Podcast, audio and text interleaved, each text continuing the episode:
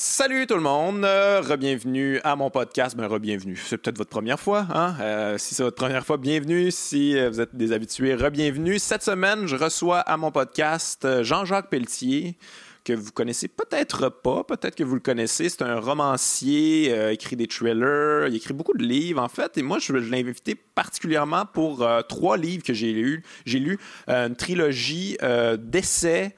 Euh, que je qualifierais de philosophique, euh, sociologique, euh, qui m'avait vraiment beaucoup plu à l'époque. Ça a été écrit en 2013 le dernier. Puis moi, ça m'a vraiment, marqué. Fait que j'avais envie de jaser avec cet homme-là, de ces essais-là, comment c'était venu. Ça traite de notre époque. c'est vraiment an- ancré dans l'actualité, même si ça a été fait en 2013. C'est- C'était très visionnaire, en fait, euh, ces essais-là. Fait qu'on va en jaser pas mal. On va jaser aussi de son, son, ses livres, ses romans, euh, son passé de philo- euh, en fait, professeur de philosophie. Et, aussi, on parle aussi un peu de gestion de, de, de, fonds de pension, de REER, tout ça, ce qui peut avoir l'air un peu plate, mais c'était très intéressant parce que moi, je connais rien là-dedans, fait que j'étais intéressé de jaser de ça avec lui. Donc, on s'en va écouter ça. Euh, je vous rappelle que euh, mon Patreon est toujours actif si vous voulez encourager le podcast. Abonnez-vous au Patreon. Et sinon, je suis encore en tournée avec mon spectacle un peu partout à travers la province, du cœur au ventre. Euh, allez sur guillaumewagner.com, tout est disponible là. Sinon, en attendant, on va écouter Jean-Jacques Pelletier. Let's go.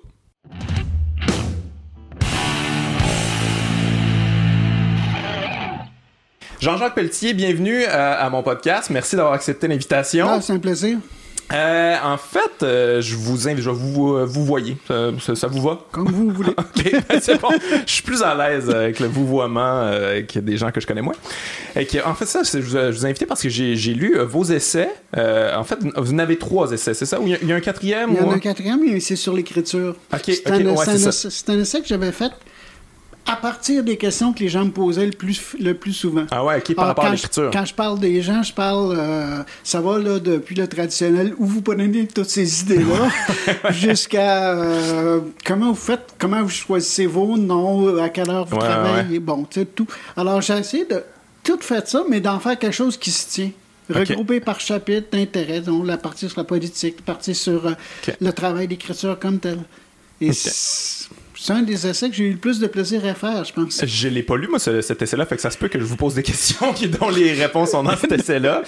Euh, ben, à la base, vous êtes un écrivain. Euh, vous, êtes un- euh, vous écrivez principalement des thrillers. Oui, ben c'est ça. Un Thriller style de de- prédilection, mettons. Poli- Économie, politique, fiction. La, la forme moderne de l'espionnage, si tu veux, mais Ouais. avec des éléments de policier, avec des éléments de roman social, avec des éléments de roman noir. OK, OK. En fait, c'est un melting pot.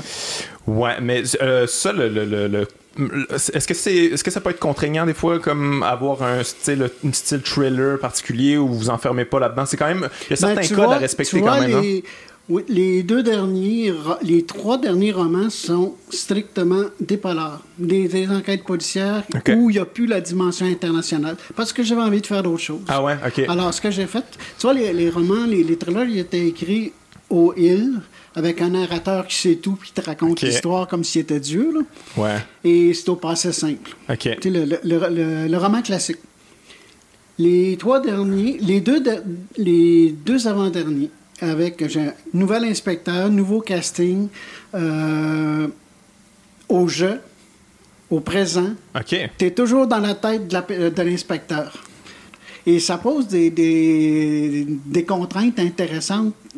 Ça a des exigences intéressantes d'écriture parce que là, tu peux pas mettre dans le roman des choses qui, dont il n'y a pas connaissance. Ouais, ouais, ouais. Il faut qu'il soit là. Non, c'est vrai. Ou il faut qu'il sache, il faut qu'il écoute les nouvelles. Ouais. Tu peux pas mettre juste des, des passages médias comme je faisais avant. Ouais, ouais, ouais. Mais je trouve ça intéressant que vous écriviez au jeu maintenant parce que, euh, tu sais, ça. Avec toute la critique que vous faites de néo-narcisse, de, tu sais, de beaucoup. euh, vous critiquez à un moment donné un peu la littérature, à quel point, tu sais, maintenant, c'est- à partir de notre expérience personnelle, c'est le Mhm. jeu, jeu, jeu, c'est l'autofiction, euh, c'est pas mal la mode de ça. Et que, est-ce que Mais vous êtes un peu tombé là-dedans aussi ou. euh, Ben oui et non, parce que ben, c'est sûr que j'écris au jeu là, mais ce, ce jeu-là, tu vois, c'est c'est quelqu'un qui n'est pas nécessairement moi. On peut avoir des Non, narrateurs. Ouais. Par exemple, même les essais ont été, a été. Moi, je les ai écrits, les essais. euh, normalement, il y aurait eu juste Victor Prose comme auteur. Parce que c'est un de mes personnages de roman Ouais. et je me suis mis dans sa peau pour écrire les essais. Ouais. Brose me ressemble, c'est sûr, mais il y a une façon plus, euh, peut-être plus carrée puis plus pessimiste aussi par rapport ok, ok, mais on en jasera un peu plus tard. de- on va plonger dans les essais un petit peu plus tard, un petit peu plus en profondeur. Puis ouais, je, je suis, je suis vraiment intéressé de comment c'est né tout ça. Mais restons-en un peu à votre euh, carrière de, de- d'écrivain. En fait, euh, ça fait combien de temps que vous écrivez euh, Je pense que j'ai publié la première fois en 87. Vous aviez quel âge? Au 39 ans. Ok, ok. Ok, quand même, ok, mais, mais vous étiez professeur de philosophie euh, à J'ai cette époque-là, c'est hein. ça? Ben, j'ai- en fait, j'écris depuis l'âge de 9 ans, mais j'ai- au début, j'écrivais pas pour publier. Pour Ok. moi, c'était pas une- le premier manuscrit que- que- qui a été vu publiquement. J'avais gagné le deuxième prix au Robert Clich. C'est même pas moi qui l'avais envoyé. Ah ouais? Et c'est la chose la plus merveilleuse qui m'est arrivée qui a été refusée. J'ai, j'ai, que j'ai pas eu le premier prix, parce que je l'ai relu après.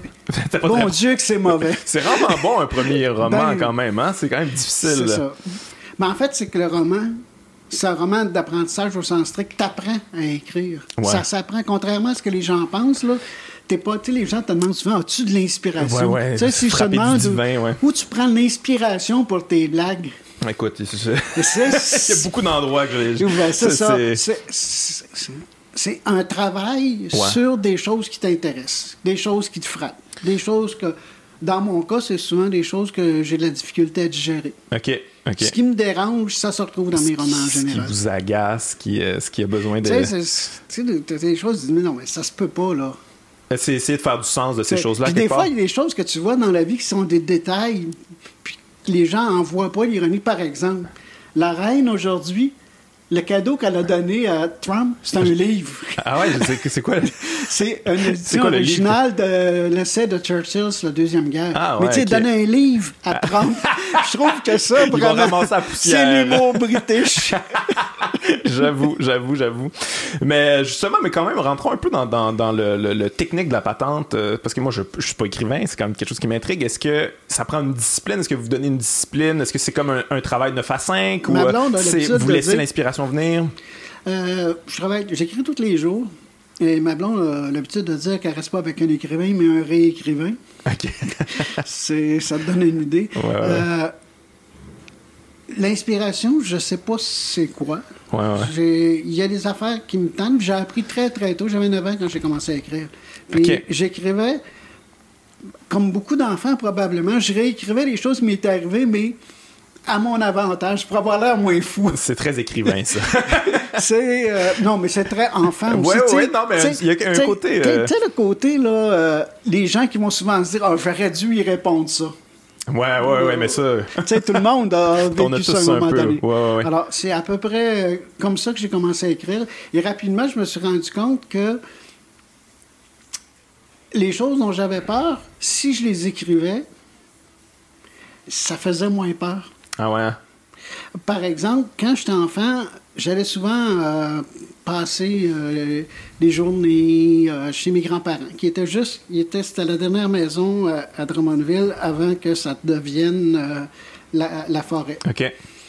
J'allais jouer dans le bois. Mais quand tu es un enfant, tu as un flot de 7, 8 ans, 6 ans, puis tout seul dans le bois, là, des fois que tu envoies des affaires. Ouais, ouais, ouais. Fait que là, quand je rentrais à la maison à la course, j'ai souvent, le, le soir même ou le lendemain, je me racontais l'histoire, puis qu'est-ce qu'il aurait pu y avoir dans le bois, puis euh, dans le fond, c'était pas si pire que ça, puis... Est-ce que vous avez une enfance difficile qui vous avait qui vous a donné envie de, de- de développer un, un imaginaire pour euh, une espèce d'exutoire ou euh, ou Non, euh, j'ai pas une enfance difficile. J'ai eu une belle enfance. Moi, en tout cas, moi, j'ai l'impression d'avoir une belle enfance. D'autres, dans la même, dans la même circonstance, n'auraient pas trouvé ça. ah ouais ok Mais, euh, regarde, par exemple, ben, moi, j'ai été adopté. Ça veut dire que les Ok. six premiers mois de ma vie, j'étais euh, pas très loin d'ici, d'ailleurs, dans une crèche de, de Montréal. Puis ensuite, j'ai été euh, transféré à Sherbrooke. Parce que le lieu de production des bébés, c'était Montréal. Ah ouais. Puis le lieu de distribution, c'était le reste de la province. les, les- toutes les filles de la province venaient accoucher à Montréal. Puis après ça, ben, les bébés étaient redistribués le au hasard la des chance. bébés. ok c'est bon J'imaginais ça, tu sais, des camions de bébés qui partent pour le reste de la province. Mais, mais c'est un peu ça. Sauf que un les, les, les, les crèches, les orphelinats, ce qu'on appelle nous ici les crèches, à, à ce moment-là, c'était le merveilleux monde du blanc. Tu avais des sœurs en blanc, habillées en blanc. avec des murs blancs, des draps blancs. Des... Sais, un peu film d'horreur, ça, pour- quand même. Pour, pour la stimulation visuelle, c'est pas terrible. Ouais.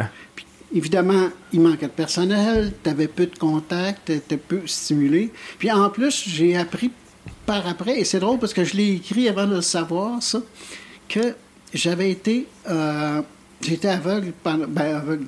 J'ai eu les yeux bandés pendant. J'ai eu des très sévères infections. Ah ouais? Donc, j'ai eu pendant des semaines et peut-être même des mois les yeux bandés. Alors, c'était le désert blanc, le désert noir, le désert blanc, le désert noir. Aïe, aïe, aïe. Fait que- et Jeune, jeune, ça. ça, oui, c'est les dans les six premiers mois. Ok, ok, ok. Fait que vous vous rappelez pas de ça. J'ai pas de souvenir de ça, sauf que j'avais écrit un texte à un moment donné sur le désert blanc, le désert noir. Ah mon dieu, c'est quand même. euh, c'est quand même épeurant en même temps, tu sais. Est-ce que, ouais, jusqu'à quel point on peut se souvenir, on peut intégrer quand même les trucs sans s'en ça, rendre compte? c'est c'est une façon d'intégrer qui n'est pas, qui est pas de l'ordre du souvenir, Ouais, je ouais, pense. une autre façon d'intégrer.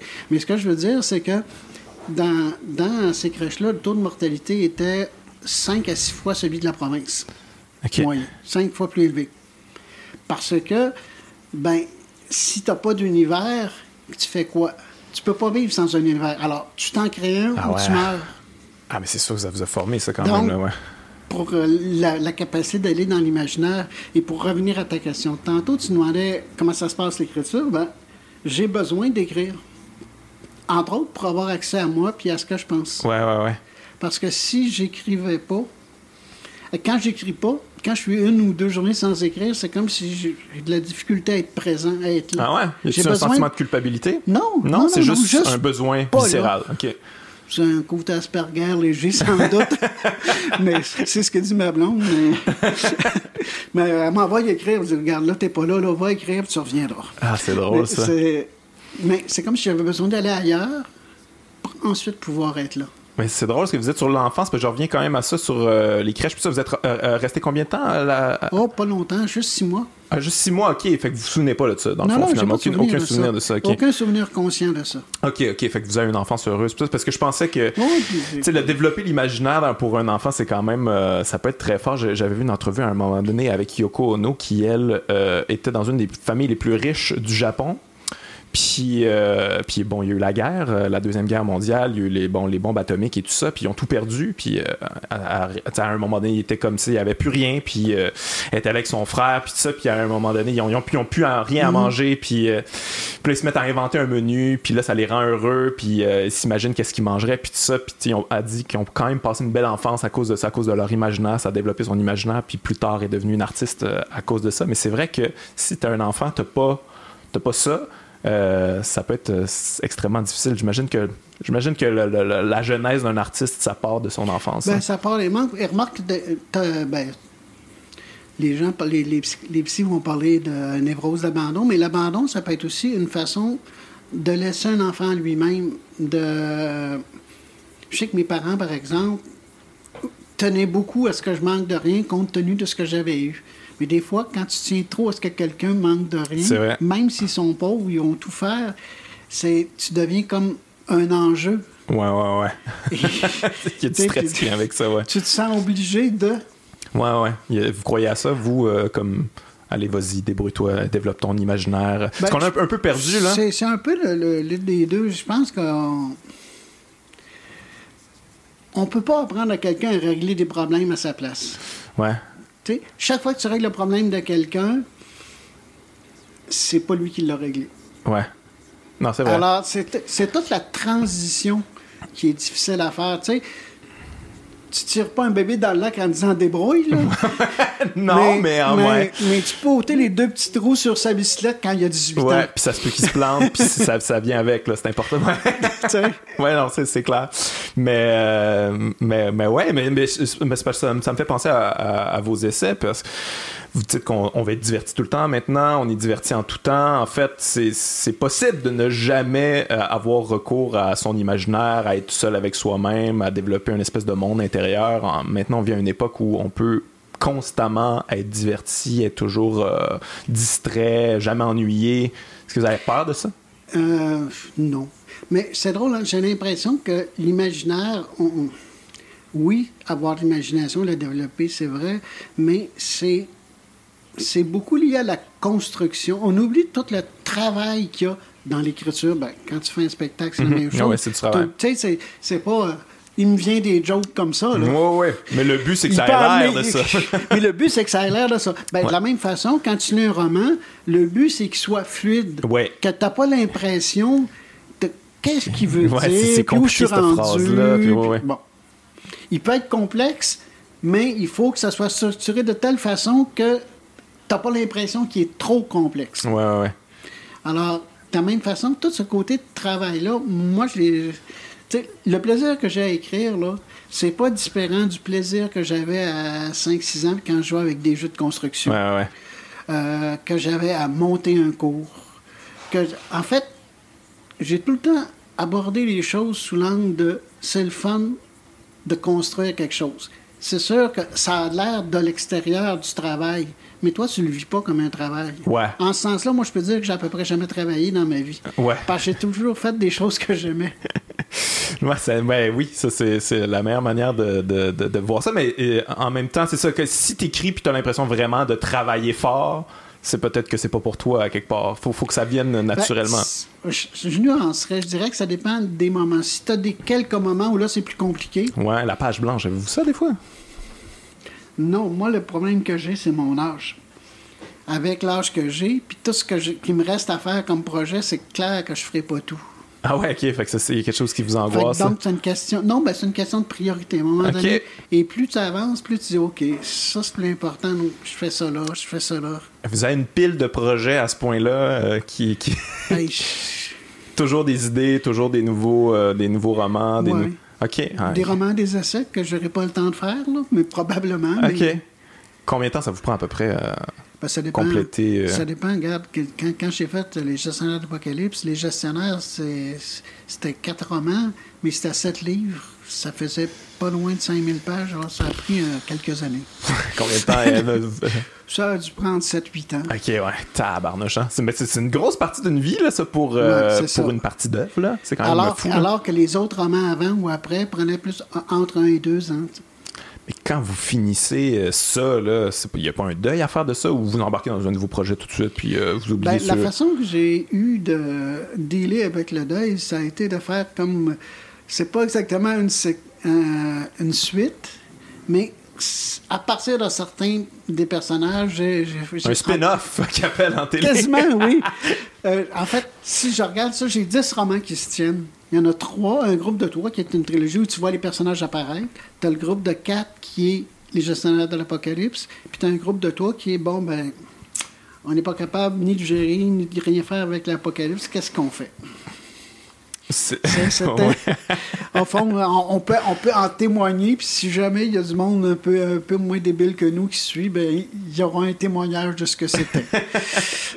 Est-ce que ça, ces questionnements-là, un peu euh, sur le monde dans lequel on vit, sur la société dans laquelle on vit, sur les trucs qui vous agacent, euh, comme vous disiez tantôt, est-ce que ça vient de. Quand vous avez été professeur de philosophie, votre intérêt pour la philosophie, vous cherchez des réponses à quelque part? Je te dirais que c'est moi que je cherche des réponses que je suis souvent étonné qu'on voit pas les problèmes. Ouais. Un roman n'est pas là pour donner des réponses, comme n'importe quelle œuvre d'art. Non, je comprends.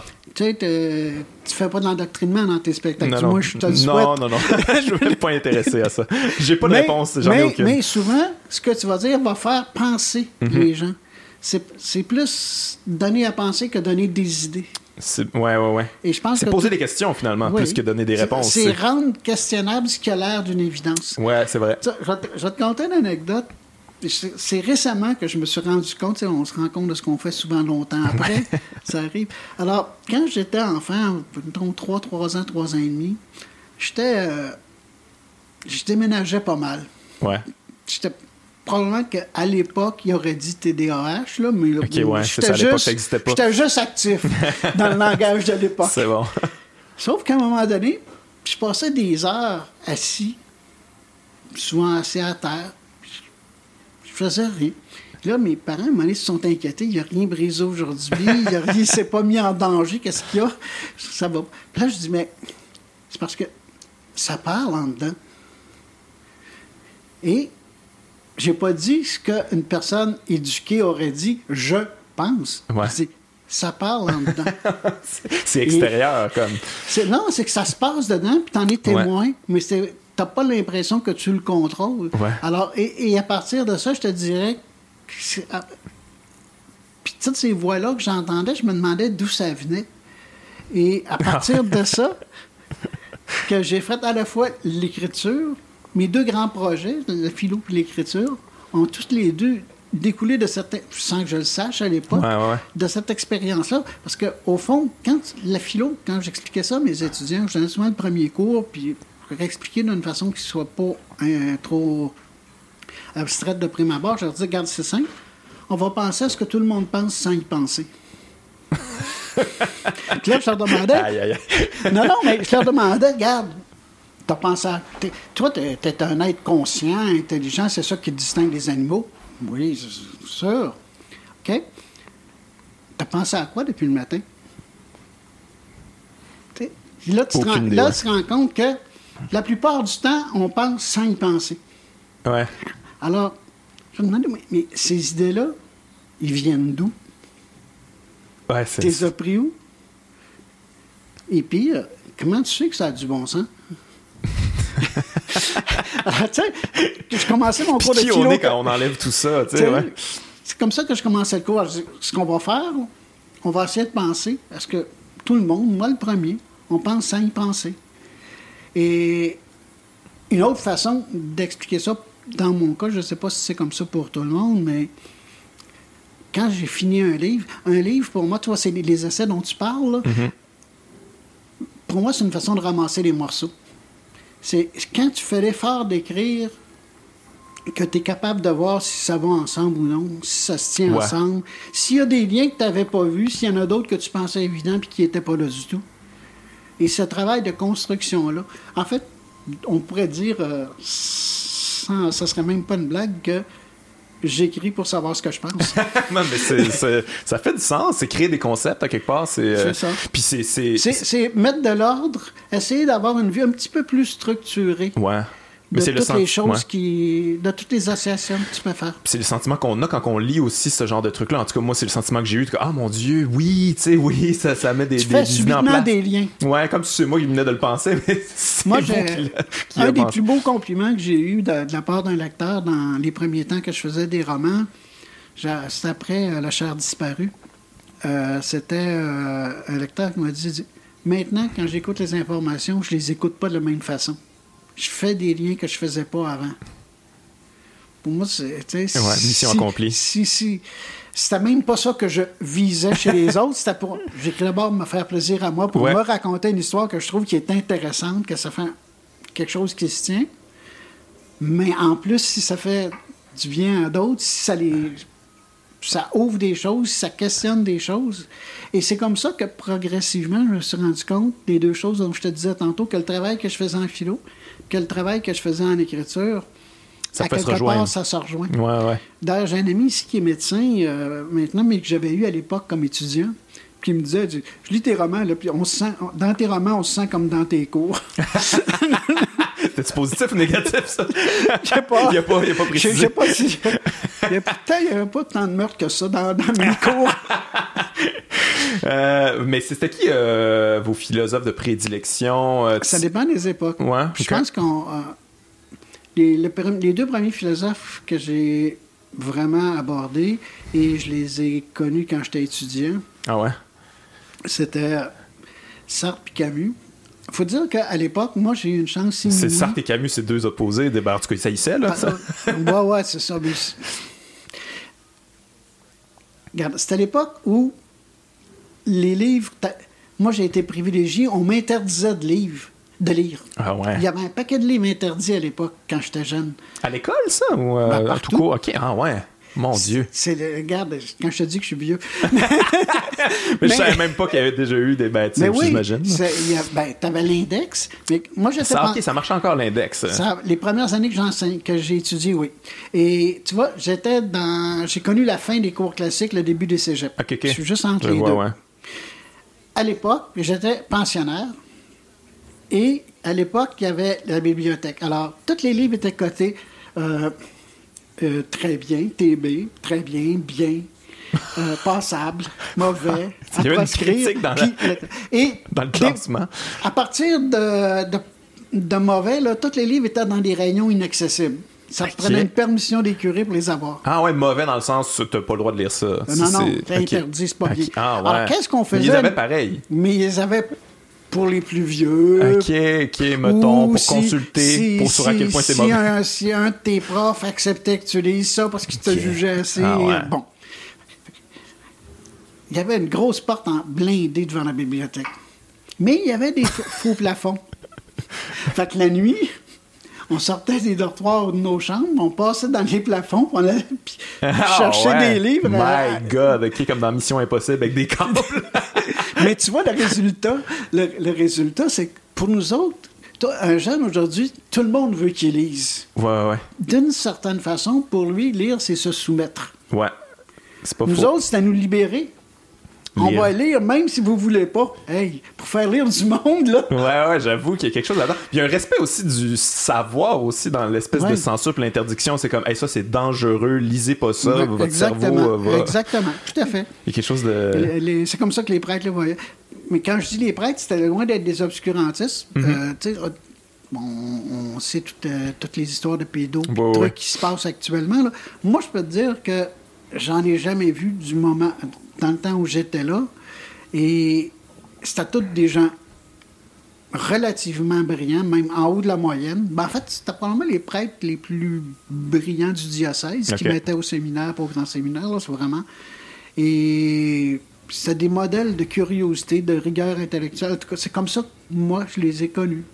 Et, et ça, ça donne une expérience très différente euh, Pas, ouais. de, de ce que d'autres ont connu. Ouais, ouais, ouais. Pour revenir au, euh, au livre euh, qui. ben, fait que Sartre et Camus, étaient-tu à Ah l'index? ça. ou, euh? le- Non, je, euh, pense que Sartre était à l'index, oui. En tout cas. Mais ce qui est arrivé, c'est que on l'a, découvert, euh, j'étais en secondaire 3, je pense, ou 4. Et euh, c'était les, les pochettes des, des vieux livres de poche là, euh, de, de- qui datent de qui, qui ont toutes des pochettes, euh, toutes des, des dessins expressionnistes. Ouais, ouais, ouais. c'est ça qui nous avait attirés, clairement. Par contre, on commençait à lire ça. Et mes profs étaient tellement découragés parce que je passais, euh, je pouvais lire, mettons, Valérie ou euh, Mm-hmm. des, des, des auteurs comme Sartre ou Camus. Mais à côté, je continuais à lire des Bob Moran, je continuais à lire des comics, je continuais à lire. À quel pour âge, moi- ça? Ça, j'avais. J'étais en secondaire 3-4. Ok, ouais, on a. Quoi, 14-15, hein, j'imagine, Ouais. à cet âge-là, en- en- environ. Entre 13 et 15. Ah, fait que déjà, ça vous intéressait la philo quand même. C'est jeune euh, pour. euh, Mais pour moi, c'était pas de la philo. Ok. Puis c'est- C'était juste des histoires que j'aimais. Tu sais, Ouais. regarde, le, le mur puis la nausée, oui, tu peux toujours dire que Ouais, c'est de la philo. c'est- c'est- c'est- les, c'est les nouvelles du C'est mur. des histoires, c'est vrai. Euh, la peste. ça, ça te parle de philo Ouais. sans, sans que tu aies C'est l'impression que ça en est. Ça, ça a été les premiers qui, qui vous ont accroché. Ouais, c'est ça.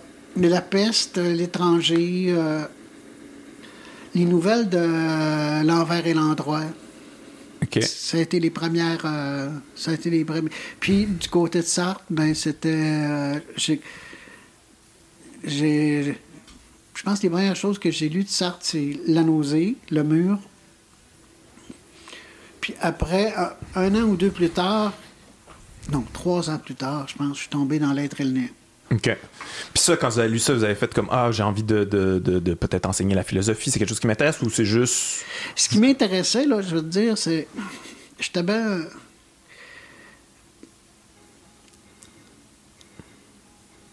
Je m'intéressais beaucoup à la littérature, mais j'aimais pas beaucoup les courants littéraires de l'époque. Le nouveau roman, j'avais bien de la misère avec ça. euh, alors, moi, j'étais en philo pour faire un cours de littérature intéressant.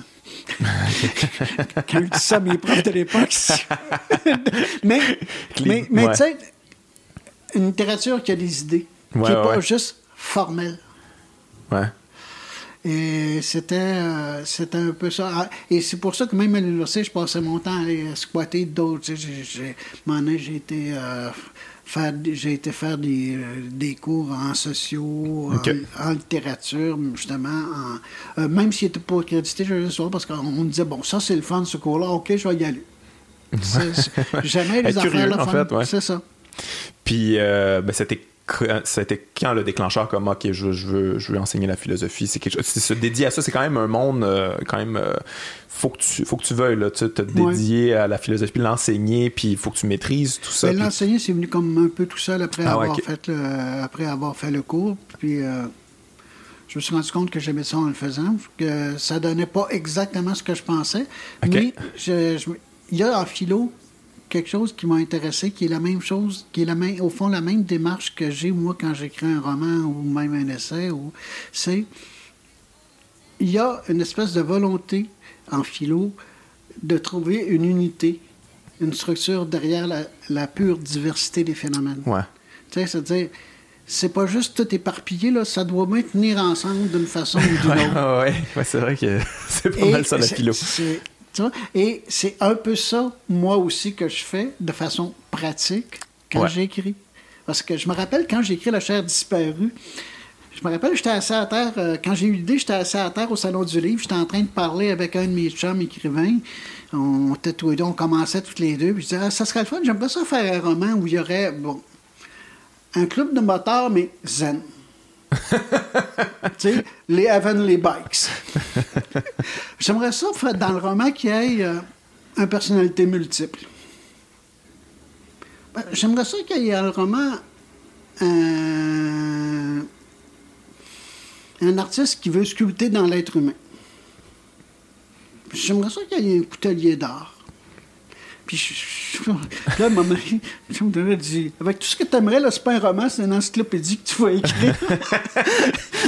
Puis mettre tout ça ensemble, mon Dieu, c'est compliqué. Puis finalement, ça a été. Euh, c'est comme ça qu'est qu née la chair disparue. Ah ouais, organiquement, vous avez fait les liens entre tout ça. Puis. Euh, Comment ça pourrait se passer? Puis là, bon quand tu parles de, trafic d'organes, hors organique. ouais, c'est vrai que c'est, ben, c'est un beau sujet, c'est vaste, là, mais. Moi, vous me dites ça, ça, sonne comme des contraintes. Oh, tabarnouche, faire une histoire avec ça, c'est difficile. mais c'est ça. Mais c'est exactement comme ça qu'il y aurait, qu ouais, Ouais, c'est tabarnouche. Mais, mais ouais, c'est quand ça part de vous, puis c'est ce que vous voulez, j'imagine que c'est plus facile ça, de, pas la même chose. de faire des liens. Mais il y a quelque chose quand même de il y a peut-être que ben, je, je, dirais pas que c'est dangereux dans la philosophie, mais je comprends euh, faire du sens, euh, faire une unité euh, du monde assez complexe dans un roman parce que le but c'est ben, quand même de faire une histoire, c'est de divertir, mais des fois faire ça dans la philo, ça peut être dangereux de, de, de tout réunir dans un même concept. Ça peut être des fois, ça peut être proche de l'idéologie aussi. En fait, en philo, ce que tu essaies de faire, c'est de trouver des structures de base dans la réalité. Mais il faut jamais que tu perdes de vue que ça reste toujours une abstraction. Ouais, ouais, ouais. C'est utile, un concept, mais c'est un concept. Ouais. Ça peut pas épuiser le réel. Ouais, ouais, ouais. ça satisfait ton besoin de comprendre, ça satisfait ton besoin, peut-être, ça lutte contre la principale peur qui est celle de tous les êtres humains, qui est le chaos. La pire chose que tu peux... Fais du sens de ça, s'il vous plaît. non, mais regarde, imagine que tu débarques quelque part et que là, tu n'as aucune idée de comment rien marche. tu comprends rien. Tu sais, sais pas ce que tu peux manger ou non. Tu comprends rien de ce que les gens disent. Tu sais pas si, les animaux sont dangereux ou non. Euh, les choses changent du jour au lendemain, c'est pas la même chose jamais. Essaye de t'imaginer un monde où tout est incohérent. C'est vrai. C'est le chaos, c'est ça, c'est une incohérence totale. Qu'est-ce qu'on fait, les premières choses qu'on fait pour les enfants? On leur raconte des histoires. Qu'est-ce qu'on fait dans les histoires? On met le monde en ordre. Une fiction, c'est quoi? Une fiction, ça a un début, un milieu, une fin.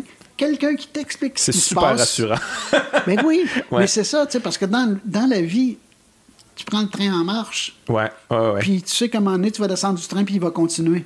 Ouais. Puis ce qui s'est passé, ce que tu es en train de vivre, tu sais pas nécessairement qu'est-ce qui est qu'est-ce qui l'a provoqué. Tu connais pas les causes de tout ça. Mm-hmm. Ce que tu vois, tu sais même pas sûr que c'est toujours vraiment ça. Euh, tu sais pas s'il y a une solution ou non aux choses qui te semblent devoir être solutionnées. tu sais pas qui est responsable de quoi. Alors que dans une histoire, qu'est-ce qu'on n'aime pas d'un roman? Un roman qui serait, par exemple, où ça mène nulle part. Ouais, ouais, ouais. Euh, un roman qui... Tu sais pas qui fait quoi vraiment mais rien. Qu'il y ait des ambiguïtés, des fois, c'est le fun si tu es capable de les résoudre après. Mais si c'est juste ça tout le temps. ouais, ça sent bien lourd, il n'y a plus d'accroche. là. Ouais. alors, c'est ça. Une fiction, c'est quelqu'un qui te raconte la vie pour te montrer comment il y a un ordre dans les ouais. choses. Mais il y a un danger à ça aussi quand même. Puis, tu en philo, en fait, euh, ben, en fait, en général, dans la vie, tu s'accrocher à ces concepts aussi. Là, tu on est quand même, euh, tu un coup qu'on a fait du sens du monde dans lequel on vit, on s'accroche à ça, puis on peut pas, euh, on peut pas dépasser ça. Tu mettons, euh, si tu dis aux gens, ben, tu le capitalisme, peut-être qu'on pourrait faire autre chose, et les gens, ils sont pas, in- ils sont incapables. Il y a bien des concepts que les gens sont incapables de, de, de, de surpasser ça, de, de, d'imaginer autre chose. tu. Ben, dans la mesure où tes concepts t'ont permis de survivre puis d'être Ouais, tranquille, je comprends. Tu sais, Ouais.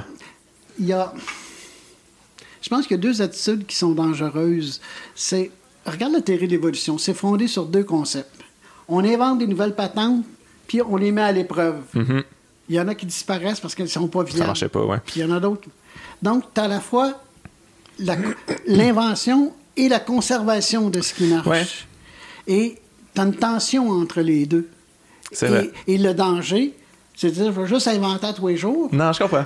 Mais des fois, il y a des trucs qui fonctionnent plus, puis ça serait bien de les réinventer. Essaye donc de réinventer ton métabolisme, toi, tous les jours. Je comprends, je comprends. Essaye de réinventer juste la, la logique. C'est quoi? À quoi je vais me fier pour savoir si quelque chose a du bon sens? Ah non, c'est sûr que c'est, sûr que c'est angoissant. bon, ben, il y a ça. Par contre, c'est que souvent les erreurs viennent pas du fait que c'était complètement crétin, c'était juste que c'était partiel. Une vérité peut être partielle. Et si les gens la prennent pour une vérité totale et définitive, ça, c'est dangereux. Ah, c'est intéressant, ouais.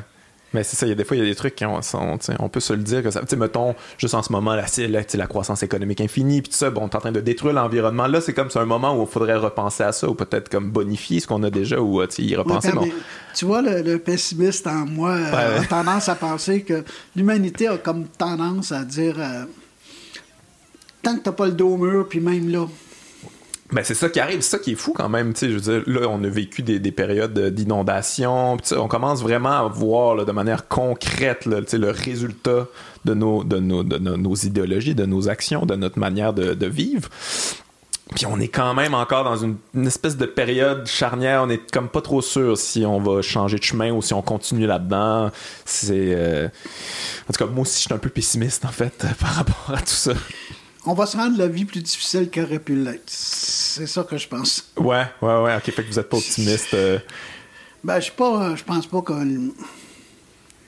Enfin, j'espère que l'humanité disparaîtra pas, là, mais je pense que. On va se rendre la vie plus difficile. Ouais, ouais, ouais. Non, je le pense aussi. Euh, mais on parle de. C'est pour ça que dans les romans, tu vois, un des avant-derniers, ça portait sur euh, les minières, comment ils ont détruit euh, Ouais. deux balles un sourire. Ça, au fond, c'est un type qui est qui décide que les gens qui sont responsables de la potion, ils vont payer. Comme les institutions s'en occupent pas, moi je m'en occupe. Tu vois, ça, c'est un thème qui m'intéresse. Non, non, ça, c'est un thème que je trouve important parce que je pense que c'est de plus en plus répandu. Se faire Quand- justice? oui, quand Ouais. les, plus les gens, quand les gens ont l'impression que ceux qui sont au pouvoir les écoutent pas, quand ils ont l'impression que les institutions fonctionnent pas, quand ils ont l'impression au fond qu'ils sont laissés à eux-mêmes, ben s'ils se sentent laissés à eux-mêmes, alors tu vois, le prochain roman que je vais faire, pas celui que je suis en train de terminer, mais le prochain, là, ça va être probablement ce thème-là. Mais les deux, deux des précédents, c'était un sur ça, sur les minières, et l'autre, celui sur lequel je travaille, c'est l'autre aspect de la crise environnementale qu'on voit pas, c'est la disparition de la masse vivante. Ouais, ouais, ouais. Ça, là, Ça, ça touche moins les gens parce que ça les touche pas personnellement. c'est ça. Mais c'est à veille de les toucher très personnellement et très beaucoup. Mais tu sais, mettons que t'as un, mais un vegan musclé, disons, très musclé, qui dit, au fond, les gens, ils comprennent pas. La pédagogie, ça marche pas. Ouais. Ça prendrait une pédagogie plus musclée. Autoritaire et. euh, on va faire à des gens ce que les gens font aux animaux. Ils vont voir comment on les traite. Mettons que tu as là ce qu'il faut pour ça faire peut, un là. roman. Ouais, le pire, c'est que c'est pas fou, là. Tu sais, ça se peut, là. Et c'est ça, c'est des gens qui décident, et même si on se fait, même si on n'a pas de résultat à court terme, ça va marquer les esprits. Ils vont voir que c'est vraiment ça qu'on est en train de faire.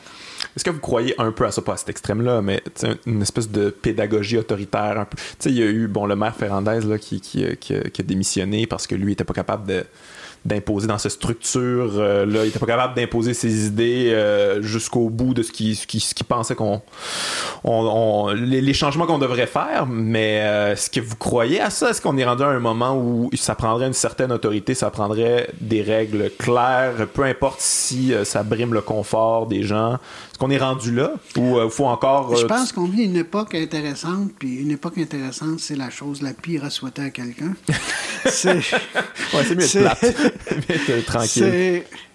On est en train de voir l'affrontement entre les États-Unis puis la Chine. C'est comme l'affrontement, d'une certaine façon, entre deux modes de gestion du politique. T'as un mode hyper contrôlant, mm-hmm. la Chine, mais qui en même temps est capable de dire l'environnement, c'est ma priorité. Euh, ils n'ont comme pas le choix si tu as déjà été à Beijing ou à Shanghai avec la pollution qu'il y a là. Ils sont en train. Oui, puis comment on fait pour tranquillement sortir de ça? Là? Ils sont là-dedans en ce moment, ils essaient de, de... Ça fait je sais pas combien d'années que, officiellement en tout cas, la priorité du Parti communiste chinois, c'est la pollution. Ah ouais, je savais pas ça du tout. Ben, ils sont tellement dans la merde. Parce que c'est les plus grands pollueurs, fait que je me, disais, oh, ils s'en foutent dans le fond. Oui, oui, mais ils s'en foutent pas, non. Ah, ouais, c'est qu'ils ont tout le temps le choix entre euh, est-ce que je veux que tout le monde dans toutes les villes se révolte ou est-ce que. Garder la paix un peu, ouais. Ou, parce que je, fais des efforts qui vont trop vite sur la coupure de la pollution. Tu sais, je ferme toutes mes centrales au charbon, ouais, mais le monde clair comment? C'est ça les, les, problèmes dont tu hérites quand tu n'y as pas pensé avant. ouais, ça c'est pas mal nous autres. C'est ben, ça. Et tu as nos belles institutions démocratiques, euh, mettons. Ouais, démocratique. C'est pas, pas, fin pour le mot, là. C'est pas gentil. Mais entre ces deux systèmes-là, tu vois, euh, ou un système qui met de l'avant beaucoup l'individu, un système qui met de l'avant beaucoup le collectif. Ouais on va voir lequel des deux règle le mieux les problèmes? Ouais, mais j'ai de la misère en fait à comprendre comment ça fonctionne la Chine. Tu sais, genre le communisme, c'est pas pas du communisme tant que c'est un espèce de capitalisme autoritaire. C'est du euh, capitalisme d'État. Ouais, ok.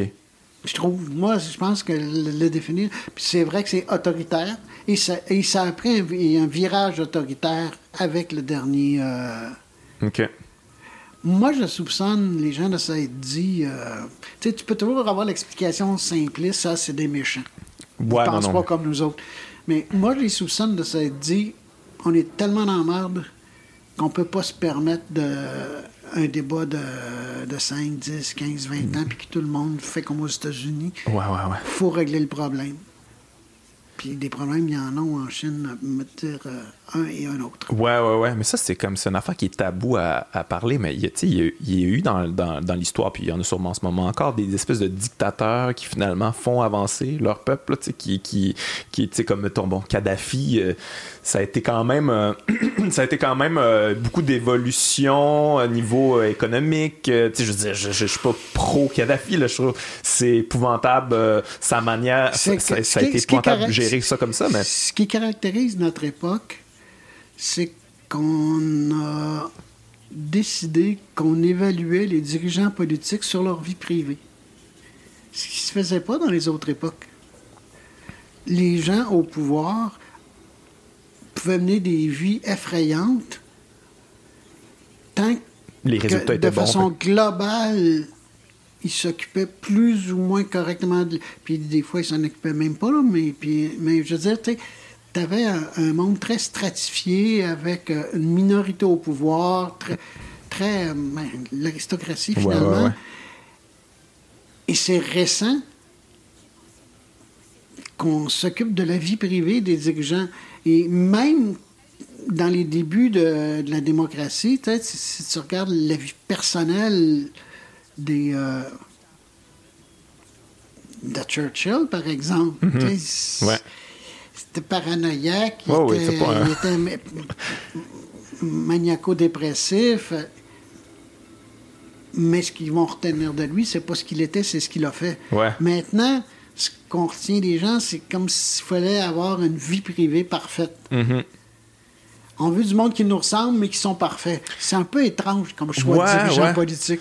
C'est un peu étrange, puis c'est facile de se faire avoir dans ce temps-là, puis c'est facile de se faire envoyer l'image Ben, exacte qu'on veut, puis Ben se oui, mais dire comme, on ben lui, qu'on- je on- l'aime. On a, on- on a décidé qu'on votait pour des images. On va vous présenter des images. C'est fou quand même, on est vraiment... euh, ouais, Tu sais, c'est- qu'on voit toujours ça comme une tromperie puis une manipulation de la part du politique. Oui, il y en a de la manipulation. Mais il y a une demande pour la Ben oui. manipulation. Ben oui. oui, oui. Ah ouais, autant, autant du côté de la gauche que de la droite. là. confiance à un premier ministre qui dit Je regrette, là, on a essayé ça pendant un an, puis c'était pas une bonne idée? Ah non, hey, c'est effrayant. Ouais, ouais, tu, il préfères avoir, tu préfères avoir quelqu'un qui va s'obstiner, qui va tout faire pour dire que non, non, non, qui va. Ouais. Parce que c'est que si un mec s'est trompé, là. Il sait pas ce qu'il fait. Mais ce qui est fou quand même, c'est une grande perte parce que, je veux dire, le monde est complexe, là. Je veux dire, il y a beaucoup de Le données. monde est là. complexe, puis les gens sont très rarement soit dans l'erreur, soit dans la vérité. Ils sont probablement toujours dans, Ouais, dans une zone intermédiaire. c'est vrai. Ouais, mais ça, on veut pas, on veut pas l'entendre, ça. Euh, petite parenthèse, j'ai- j'ai vu aussi que vous avez, euh, je sais pas si je me trompe, vous avez, vous avez été administrateur de, de fonds de pension, c'est ça? Ben, je- ce que j'ai fait, c'est que quand j'étais au niveau, quand je travaillais au niveau syndical, j'étais dans les négos du Front commun, OK, OK. le secteur public, là, dans les années 79, 82, bon, dans ce coin-là. Et comme j'étais souvent le petit nouveau qui arrivait sur le comité, bon, on lui donnait les affaires que les autres veulent pas. OK. celles dans lesquelles il y a des chiffres. Alors, les assurances, les régimes de retraite, tout ça, les salaires, bon. Et là, tranquillement, j'ai appris à connaître ça. Puis à un moment donné, je me suis retrouvé sur un comité de retraite qui était le comité du REGOP, où tu n'as pas le choix. Tu sais, tu gères, tu es responsable au fond du fait qu'il va y avoir assez d'argent ou non pour payer la retraite de tout le monde. C'est une grosse responsabilité, hein, tu, tu- Alors, ce que j'ai fait dans ce temps-là, la première chose que j'ai faite, j'avais deux très bons conseillers. J'ai été voir, j'ai dit Qu'est-ce que je pourrais lire sur ça? Réponse? Il n'y a rien. Quoi? Il y a rien là-dessus. J'ai fait ça une couple d'années. Et après, j'ai été, j'ai été voir un sur là, dit Garde, moi, je suis capable d'écrire, puis toi, tu connais ça. Fait on va en faire un livre. Ah ouais? Fait que euh, c'est comme ça que j'ai fait le premier livre de finances. Là.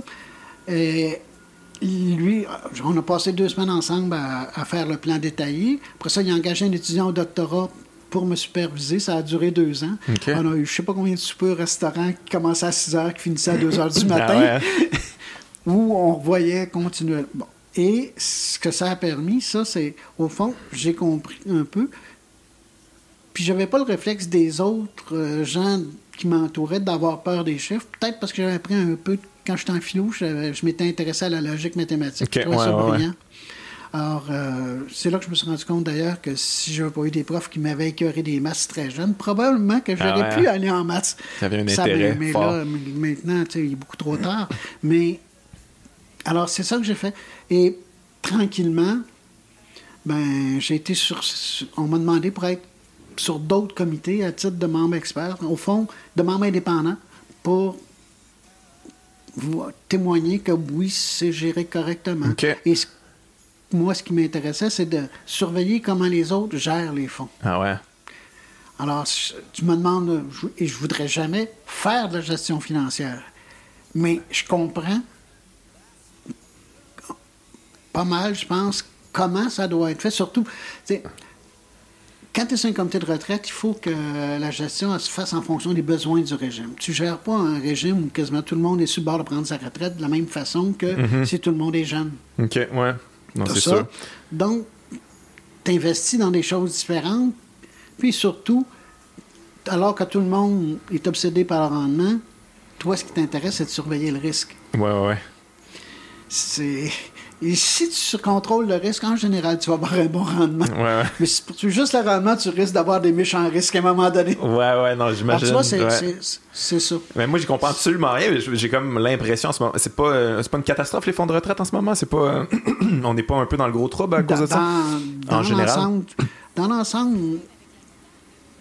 mettons, en Occident, oui, il y a beaucoup de problèmes. Parce que c'est Le vieillissant. régime de retraite des employés du Québec, globalement, est assez bien financé et pas du tout dans une situation inquiétante. Ah ouais, ok. C'est quand même ce qu'on Euh, entend, non? Je me trompe? Ou, Hein? euh, c'est quand même ce qu'on entend, non? Que... Euh, ce que tu entends, c'est que des régimes comme ceux des villes ou de certaines compagnies, Ah, eux autres ouais. sont vraiment mal pris. Tu vois, dans, je pense que pour l'ensemble des fonds au Canada, des fonds de retraite au Canada, il y a de l'argent pour payer 80% des rentes, En gros. OK, OK. Si tout fermait demain. Ah, ouais, ouais, ouais. Mais avec les mécanismes qui sont mis en place, ça a déjà été pire que ça. Et c'est loin d'être réglé, là. OK. Mais il y a, y a moins. OK, il y a du positif quand même. OK. Oui, oui, c'est. En tout cas, pour les employés, euh, Ouais, ouais. de- du- les- pour les employés du secteur public, c'est pas du tout une tragédie. OK, là. Parce que nous- à l'UDA, en tout cas, c'est une catastrophe, je pense, parce que j'ai reçu une lettre là, récemment où vous nous disant on avait coupé plein d'affaires, puis on était bon encore pour 10 ans, mais finalement, genre de lettre où tu comprends, comme, organisez-vous autrement pour l'avenir, parce que ne comptez pas sur nous autres, ça sera Ah, pas... ça, mais j'imagine que tout est différent. euh, c'est... Ben, ça dépend. Tu sais, si tout le monde commence. Si tu vis dans- avec euh, des gens qui, ont- qui commencent à, faire des cotisations, les mettre de côté vers 40 ou 50 ans, c'est sûr que Non, non, je comprends. tu vas faire, tu mets tellement d'argent de côté que ça n'aura pas de bon sens. Ouais, ouais, Mais en ouais. même temps, peux-tu reprocher à quelqu'un qui est en bas du salaire minimum ou à peine de dire comment ça se fait que tu n'as pas mis d'argent de côté? Non, Tu ça. Tu peux pas voir ça euh, séparé. C'est l'ensemble de la façon. C'est tout un ensemble, comment les gens vivent, euh, comment ce qu'ils reçoivent pour leur salaire. Mhm. Tu sais, tu peux recevoir un petit salaire, mais de très bons régimes de, avoir de très bons régimes de retraite. Il y a Ouais. des employeurs qui avaient ça. Ouais, ouais. Ouais, c'est, mais est-ce que... Je te paye pas cher, mais toutes, euh, toutes tes assurances, là, euh, autant Ouais, que au tu moins. veux. Ouais, ouais. Mais l'assurance, c'est intéressant, c'est que ça arrête à partir du moment où tu n'es plus là. Fait que... Après ça, Bye bye! T'es à la porte, plus à payer. Ouais, ouais, ouais. Est-ce que c'est quelque chose qui vous intéresse encore, les placements? Est-ce que vous en avez? Est-ce que c'est quelque chose qui. Vous suivez-vous ça, la, bourse? Ou, je- non, pas. Pour moi, Aucun intérêt? jamais. Aucun intérêt. OK. Mais je travaille encore sur certains comités, oui, OK, OK. comme euh, membre indépendant. Mais fait que ça vous intéresse, mais de l'extérieur, pas pour vous? Ce qui m'a intéressé, c'est. Ben, d'abord, je trouvais que c'était utile de s'assurer que les choses euh, se fassent bien. Tu sais, à un moment donné, tu as, une multinationale qui en achète une autre. Qu'est-ce qui arrive aux travailleurs? Le régime de retraite, bon, Ouais. c'est un cas que j'ai eu à gérer récemment, là. Ah ouais? C'est-à-dire, tu accompagnes ces gens-là, bon, ben, voici comment on pourrait peut-être régler, euh, ré- repenser la gestion de vos, de vos fonds de retraite pour que ce soit de plus en plus sécuritaire. OK. Ça, ça, je trouve pas ça inutile. OK. En même temps, ce qui est passionnant dans l'univers de la gestion financière, Ouais. c'est que c'est nécessairement global. Alors, à chaque. tu sais, un comité de retraite, normalement, ça reçoit l'ensemble de ses gestionnaires pour qu'ils leur rendent des comptes, qu'ils leur expliquent ben, voici comment on voit le monde, et, voici, et ça, c'est pourquoi, et voici maintenant, à partir de ce qu'on voit, comment on a, comment on a géré votre argent. OK. Je, je- je Ouais, te, ouais. je te laisse les détails, là. Mais, tu vois, c'est.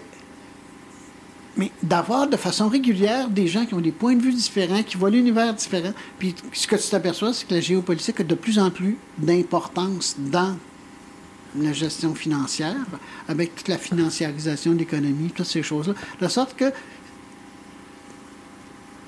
pour quelqu'un qui aime avoir une vue globale sur le monde, c'est intéressant.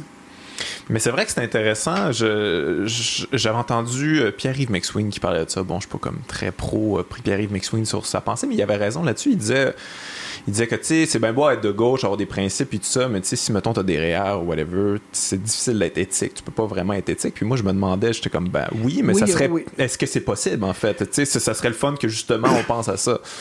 Possible? Moi, je peux te dire qu'il y a des, il y a des, des, des régimes où, de plus en plus, ils vont mettre de l'avant des, des, des objectifs. Je connais des gestionnaires, par exemple, que ils sont en train de comprendre que le comportement d'une entreprise sur le- comment elle traite ses travailleurs, comment elle traite l'environnement, comment elle traite euh, sa structure administrative, ça a de l'influence sur la santé économique à long terme de Ouais. l'entreprise.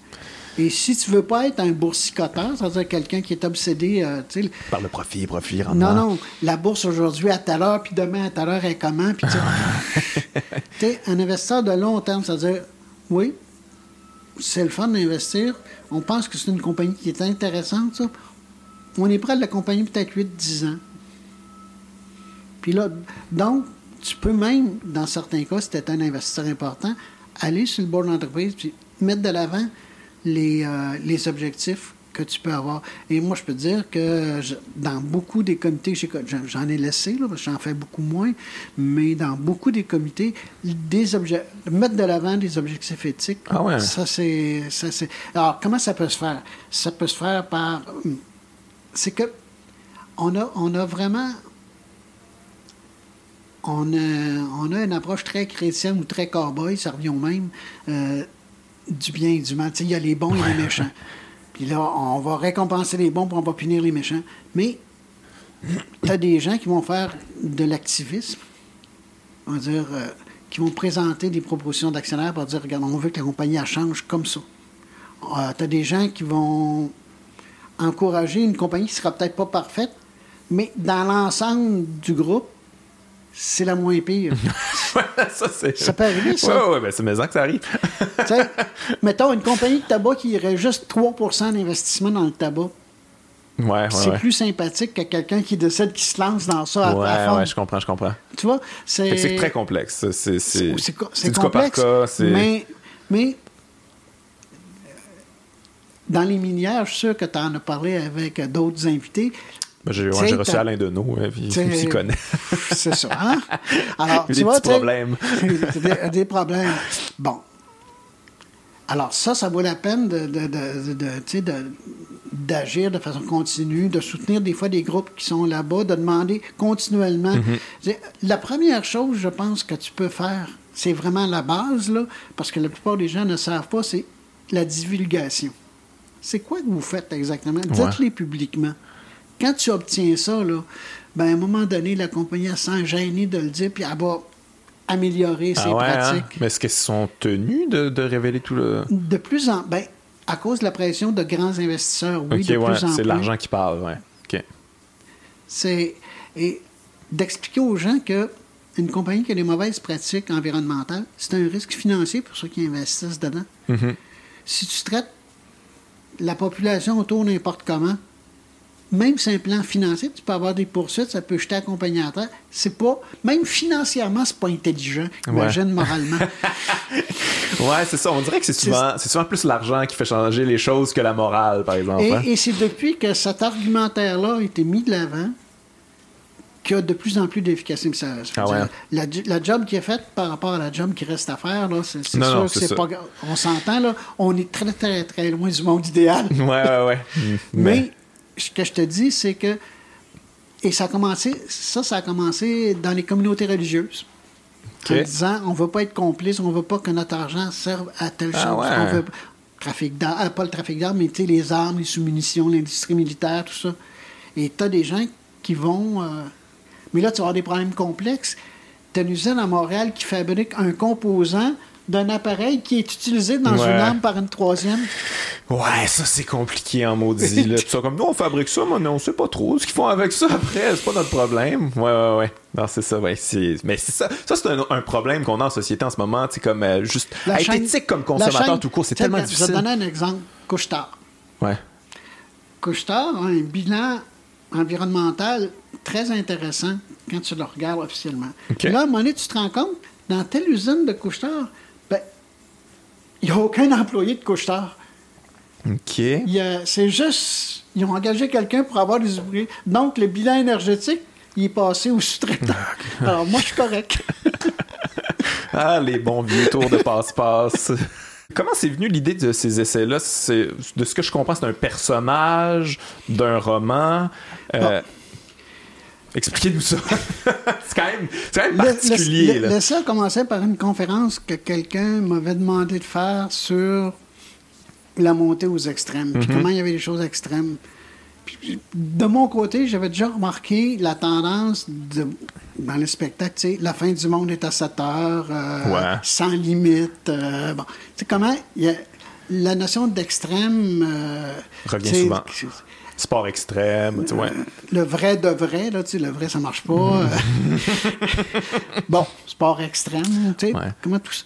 Et en y repensant, je me suis dit, ça serait le fun de commencer à faire. J'étais sûr que je faisais une plaquette de 100 pages. Ça a donné trois livres. Ouais, là, ouais, mais- qui- mais c'est d'ailleurs le premier, c'est pas, pas petit, là, cette Non, non. affaire-là. Non, non, mais c'est ça. Et je me suis rendu compte que j'ai fait comme je fais d'habitude. Je prends des notes puis je classe. Tu vois, j'ai j'ai fait un rom- dans un roman, j'ai déjà un plan de 320 pages. Un plan de 300 Ben, en fait, c'est un synopsis détaillé. Ben, il est très détaillé. Non, non, mais c'est ça, mais dans- au cinéma, tu fais quoi? Parce que moi, mes romans sont. Je fais une petite parenthèse, ces romans, mais tu vas c'est- pas très étranger à la façon dont je travaille dans les, dans les essais. Ce que j'essaie de faire dans les, euh, dans, dans les romans, au fond, c'est de monter des histoires. Et c'est comme ça que j'ai tous les gestionnaires ont été faits comme ça, avec l'action qui se passe un peu partout. Donc, il faut que ça soit très clair comment tous ces fils-là se réunissent, puis comment ils s'entremêlent. Puis bon. Donc, j'ai pas le choix de faire du montage. Alors, j'ai fait un peu la même chose avec ça, en prenant des notes sur ah, il y, a- il y a tel il y a tel ça, il y a tel ça, dans tel secteur il y a tel autre. Puis là, à un moment donné, je dit bon, ben, comment je ramasse? Et en ramassant, je me suis rendu compte que j'avais traité, j'avais trouvé qu'il y avait un paquet de, phénomènes qui étaient plus de l'ordre de la vie quotidienne. L'exposition à la violence, des choses comme ça. Puis il y en a qui étaient plus de l'ordre des structures sociales, comme euh, la finance, l'économie, la politique. euh. Et en faisant ça, j'ai. Puis après, j'ai continué à essayer de Ouais. Bon, Ça, ça irait plus là, là, ça va plus là. À chaque fois que tu travailles comme ça, il devient d'autres idées, tu mais. Et finalement, tu arrives avec un plan assez détaillé pour chacune des parties. Et en écrivant, tu en trouves d'autres. Tu montes ça à tes chums une fois que ça a une certaine cohérence, puis tu arrives avec un paquet d'objections, un paquet d'autres exemples. Ouais. C'est vrai, je pourrais les intégrer. Et c'est comme ça qu'un roman, qu'un petit essai de 100 pages est devenu trois livres. OK, mais un- ça, ça se voulait un essai à la base. parce que Mais Victor. Prose, c'est qui Victor Prose? Bon, Victor Prose, c'est un personnage de roman. Ouais. C'est un écrivain qui de- euh, assiste euh, l'inspecteur Théberge dans certaines de ses enquêtes parce que pour lui, il explique, il applique le schéma narratif, sa compréhension du schéma narratif au phénomène sur lequel ils enquêtent. En disant non, ça, ça se peut pas, ça marcherait pas. on ra- il te manque un personnage, là, il y a quelque chose qui ne marche pas dans l'histoire telle qu'elle est présentée comme ça. Alors, c'est intéressant de les voir discuter toutes les deux. Un qui voit les choses du point de vue de l'écrivain, puis de c'est une histoire, non, raconter une histoire de même, ça marche pas. Puis l'autre qui, qui- qui parle du point de vue des, euh, de l'enquête policière comme telle. Évidemment, ça, c'est plus intéressant d'un roman. Je vois pas un romancier se mettre à aller travailler au SPVM. Là. Mais je peux te dire que Prose, c'était un personnage comme ça. Puis après l'avoir. euh, après avoir travaillé avec lui euh, comme personnage, je me suis rendu compte que il y avait la vision, la manière de voir que je trouvais la plus intéressante pour décrire ça. Parce que prose, bon, par certains côtés, me ressemble, ça c'est évident, mais en même temps, c'est comme s'il y a un regard plus désabusé, plus cynique sur les choses.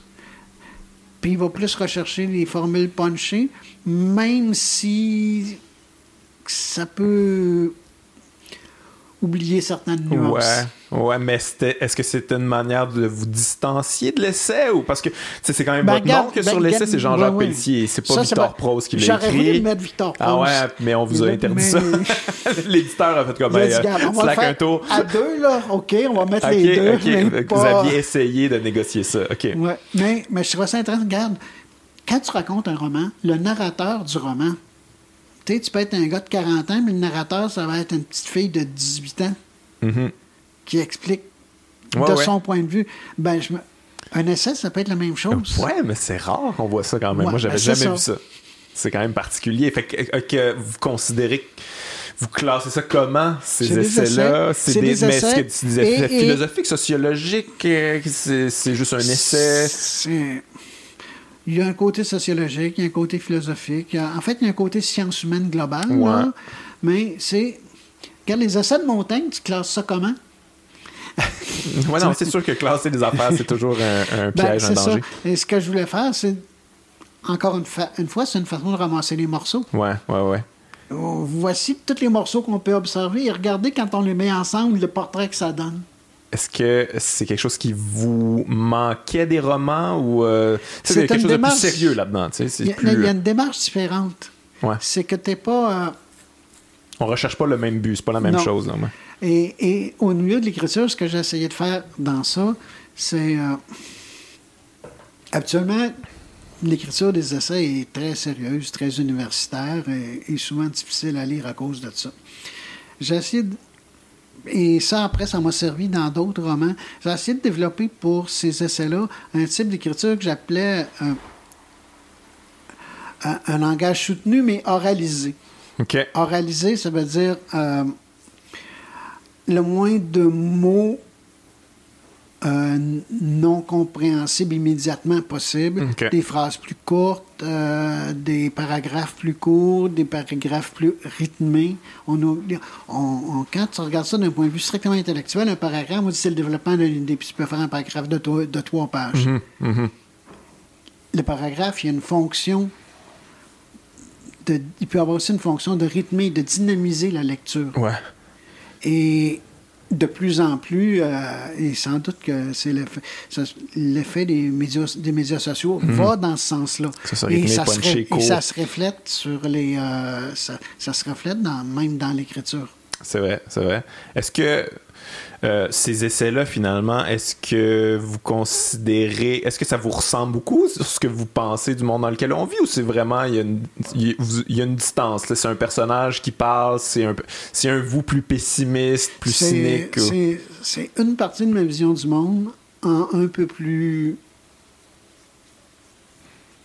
cru, je dirais. Ok, ouais, ouais, ouais. Plus carré. Ouais. Ah, carré, ça serait ça. Mm, On pourrait, tout ce qui est là pourrait être nuancé, mais des fois, pour faire voir, faut que tu y ailles directement. Ouais, ouais, ouais. Regarde, je suis sûr qu'en spectacle, tu as la même chose. Ah non, mais- mais surtout l'humour, c'est très carré, c'est pas très nuancé. euh, mais on- si tu veux faire voir des choses, tu n'as pas le choix. T'as pas le choix. Ouais, ouais, tu, tu Et- décides de l'angle, puis tu y vas. Là.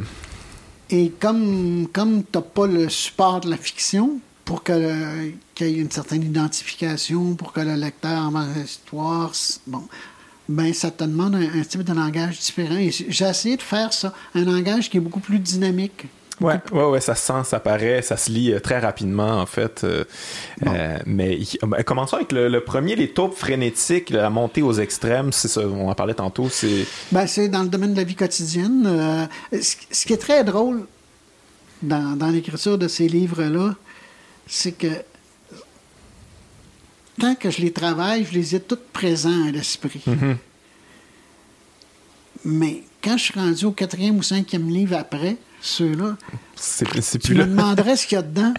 Ah ouais, à ce point-là, carrément. Je, je me rappelle de grandes idées. Tu sais, comme dans ça, je me rappelle que c'est dans ce livre. euh, ben, je pense que c'est dans celui-là ou dans l'autre. faudrait Je- savoir. je les ai toutes Mais lues, fait que j'ai- peu importe. non, non, mais tu vois, à un moment donné, La fabrique de l'extrême, c'est, Ça, ça, se recoupe quand même les deux premiers, en fait. oui, les deux premiers, c'est la même chose sur deux plans d'observation. Un plus dans la vie quotidienne, puis Ouais. l'autre plus sur les structures sociales. Exact, ouais. En gros, c'est ça. Mais dans le premier, je pense que c'est dans le premier qu'il y a toute l'explication du pourquoi les gens sont montent aux extrêmes, d'où d'où ça vient. Alors, ce que tu remarques, c'est que ce qui caractérise notre époque, ça a été, d'une part, on a comme perdu le sens du temps. Ouais.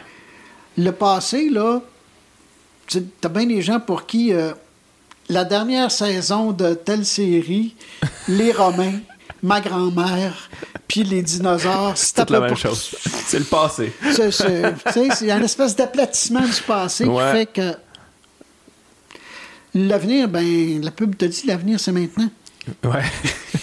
Pourquoi on attendrait?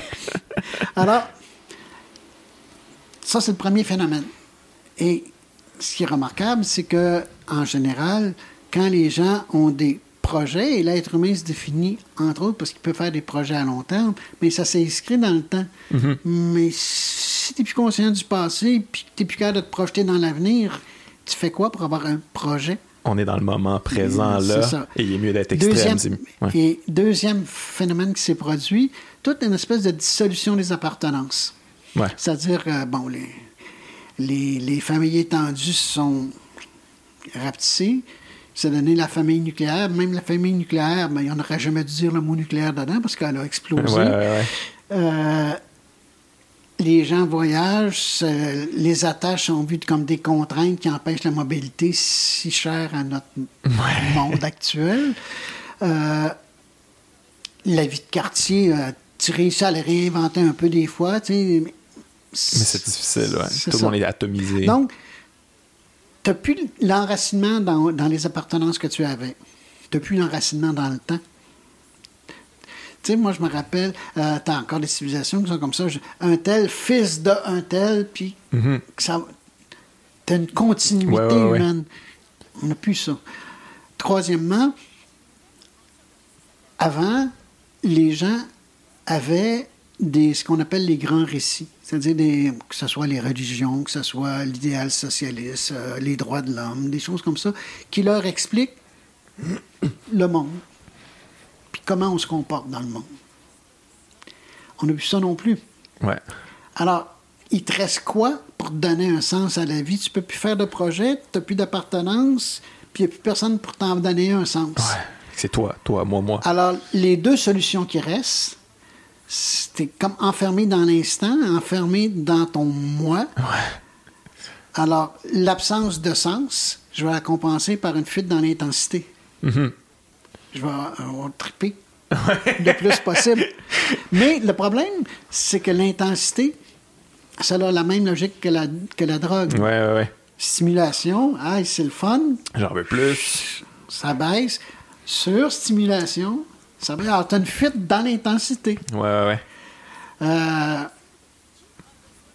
par exemple, en humour, tu vas avoir des gens qui vont se dire, Mais c'est quoi la prochaine limite que je peux Ben franchir? oui, ben oui, on est tout le temps là-dedans. Ouais, ouais. Tu sais, c'est jusqu'où je peux aller plus loin, trop loin. Ouais, ouais, ouais. Non, c'est, mais c'est clair. Mais tu sais, alors, mais c'est- je veux dire, c'est c'est pas propre à l'humour, c'est partout dans la vie de tout le monde. Ouais.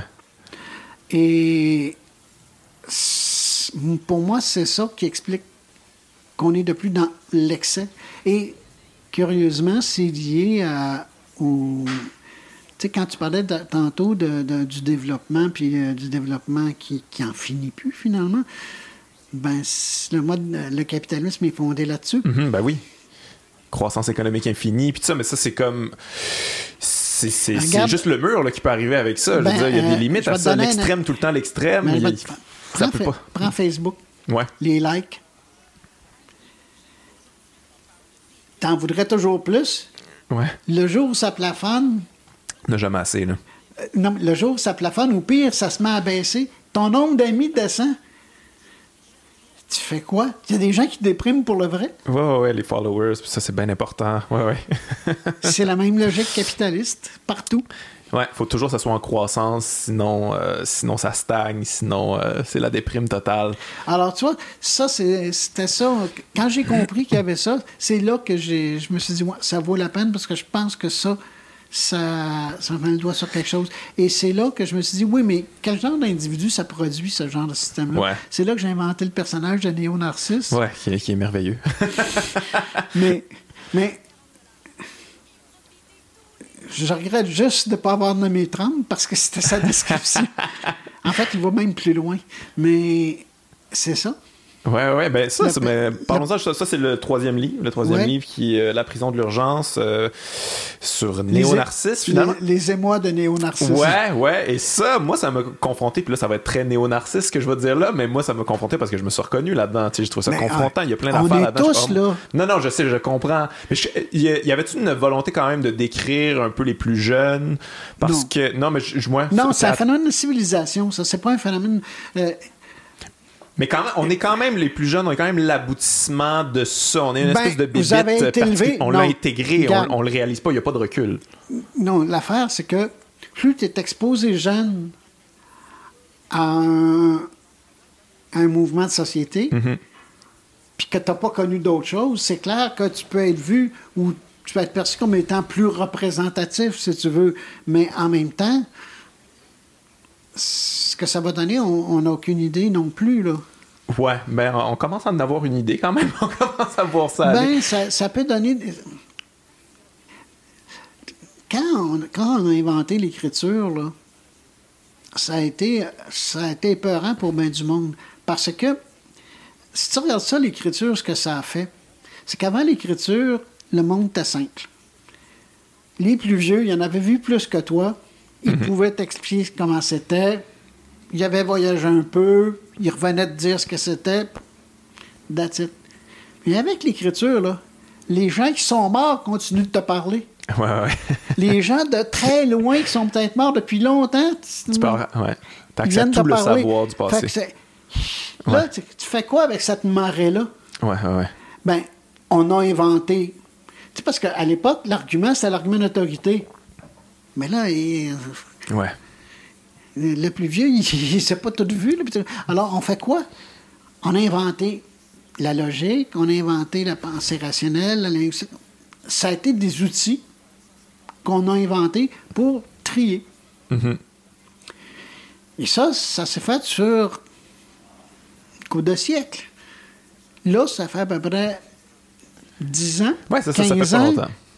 Qu'on a les réseaux sociaux puis Internet qui nous amènent du stock de partout. Ouais. Puis que tu as des librairies universelles maintenant. tu sais, on parlait de. C'était donc, c'était donc extraordinaire, la bibliothèque d'Alexandrie. Ces gens-là n'ont pas vu Google. ouais, ouais, non, mais, tu comprends? Alors, tu peux même plus. C'est même plus pensable que tu puisses avoir accès à tout. Mhm. Parce que. Alors, qu'est-ce qu'on va faire? On va prendre, créer des, des algorithmes, créer des choses qui vont tranquillement nous aider à Trier tout ça. à trier puis à avoir.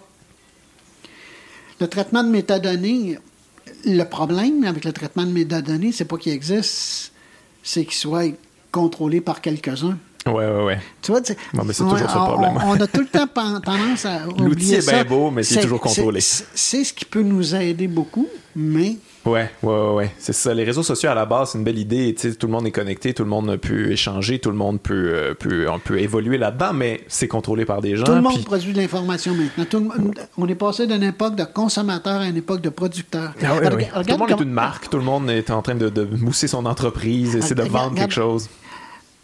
avec les. euh, comment je dis?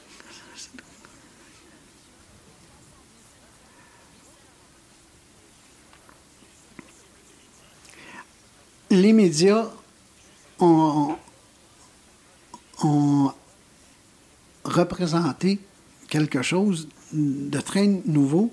Tu avais une personne qui s'adressait à tout le monde. Ouais. Tu sais, avais un émetteur, une multitude de récepteurs.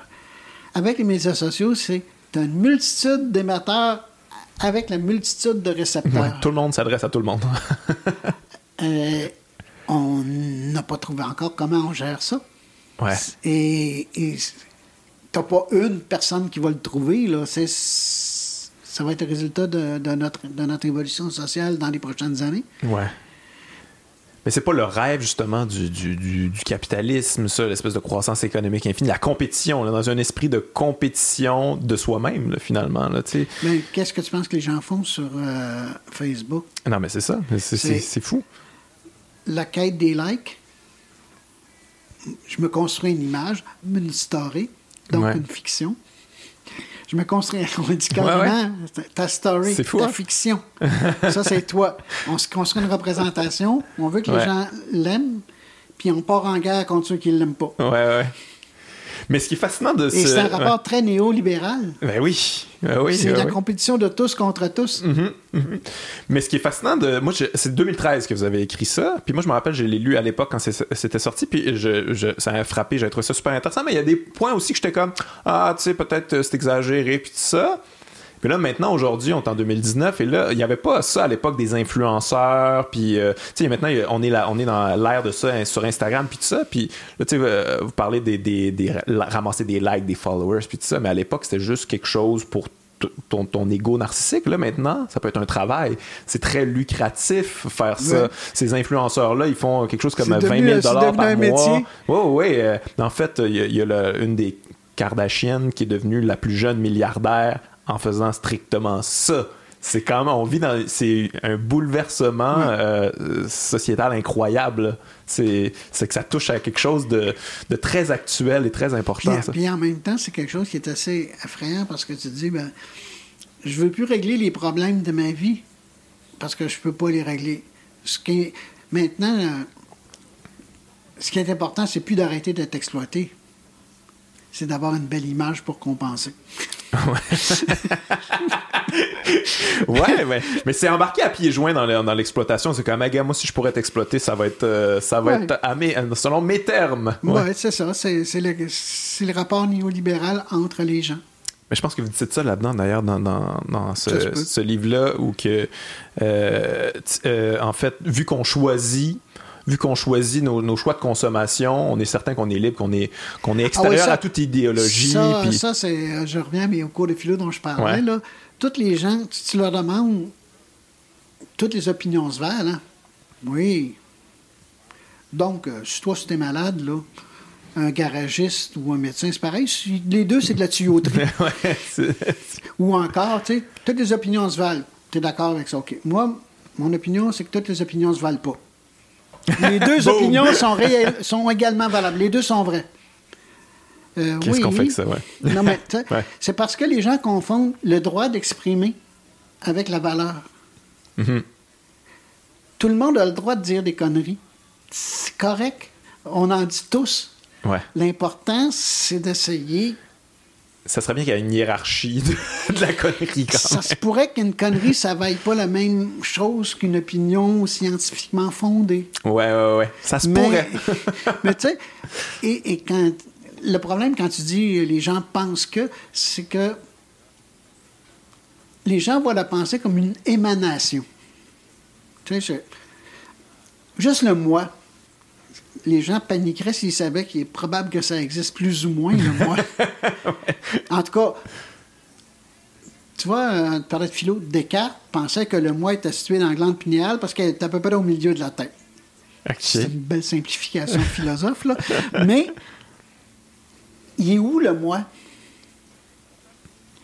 Curieusement, ce qui sont, ce que, ce que les- toutes les recherches sur le cerveau actuel te montrent que, au fond, l'image là, du, du moi, c'est comme le chauffeur au volant de son Ouais, destin, ouais, là, le, le Jean Charest intérieur, les mains sur le volant Ouais. ça marche pas. Dans le, le cerveau fonctionne pas comme ça. La façon dont le cerveau fonctionne, c'est comme. Imagine que tu as toute une armée de, de monde qui font toutes des affaires différentes. Il y en a un qui fait juste surveiller pour voir si tu pas les pieds dans l'eau parce que là, il serait temps de partir, c'est dangereux. Il dort sa job bien longtemps parce qu'il fait longtemps qu'il n'y a pas eu ce ouais, problème-là. Un autre, ça sent-tu la fumée? Un autre, ou ça sent quoi? Ça Ouais. sent telle chose? Et à un moment donné, si ça sent trop la fumée, il va crier fort, Ouais. il va envoyer. C'est mon dire. Hey, c'est ça, c'est moi. C'est comme si tu avais un parlement, au fond. Ouais, ouais, ouais. Avec un paquet de monde qui ont des représentants, puis à un moment donné, il y en a qui ont des bonnes raisons de dire OK, c'est moi qui prends le contrôle. c'est ça qui est important. C'est comme là, actuellement, dans ton Parlement, tu as peut-être envie de- d'aller manger ou d'aller prendre une bière, ou etc. Mais il y en a un qui a déc- il y en a une groupe qui ont décidé que l'accord s'est fait pour se dire que dans ta tête, là, on fait, on fait le podcast. Ouais, ouais, il met une chance. une chance Mais- que je les écoute, eux autres. Mais, mais tu sais, le moi là, dont, dont on parle, C'est une puis, puis les construction. opi- ouais. puis de penser que ce moi-là a toutes des opinions qui sont. Là, euh, c'est un dur coup pour la conscience. Ils ont réussi dans certaines expériences à montrer que la décision pour faire certaines actions dans ton cerveau se prend une fraction de seconde avant que tu saches que c'est ça que tu vas faire. Ah ouais. C'est peur, hein, ça. Non, mais ça te montre que c'est pas si simple que ça dans nos Non, têtes. non, mais oui, c'est clair. Si on pense que les parlements sont bordéliques, on n'a pas vu celui-là. Et c'est pour ça que je te disais que penser, au fond, faire l'effort de penser comme pour faire des essais, au fond, c'est une forme de ramasser les morceaux. Tu sais, quand je disais j'écris pour savoir ce que je pense, Ouais. c'est aussi pour ça. Ça demande une discipline.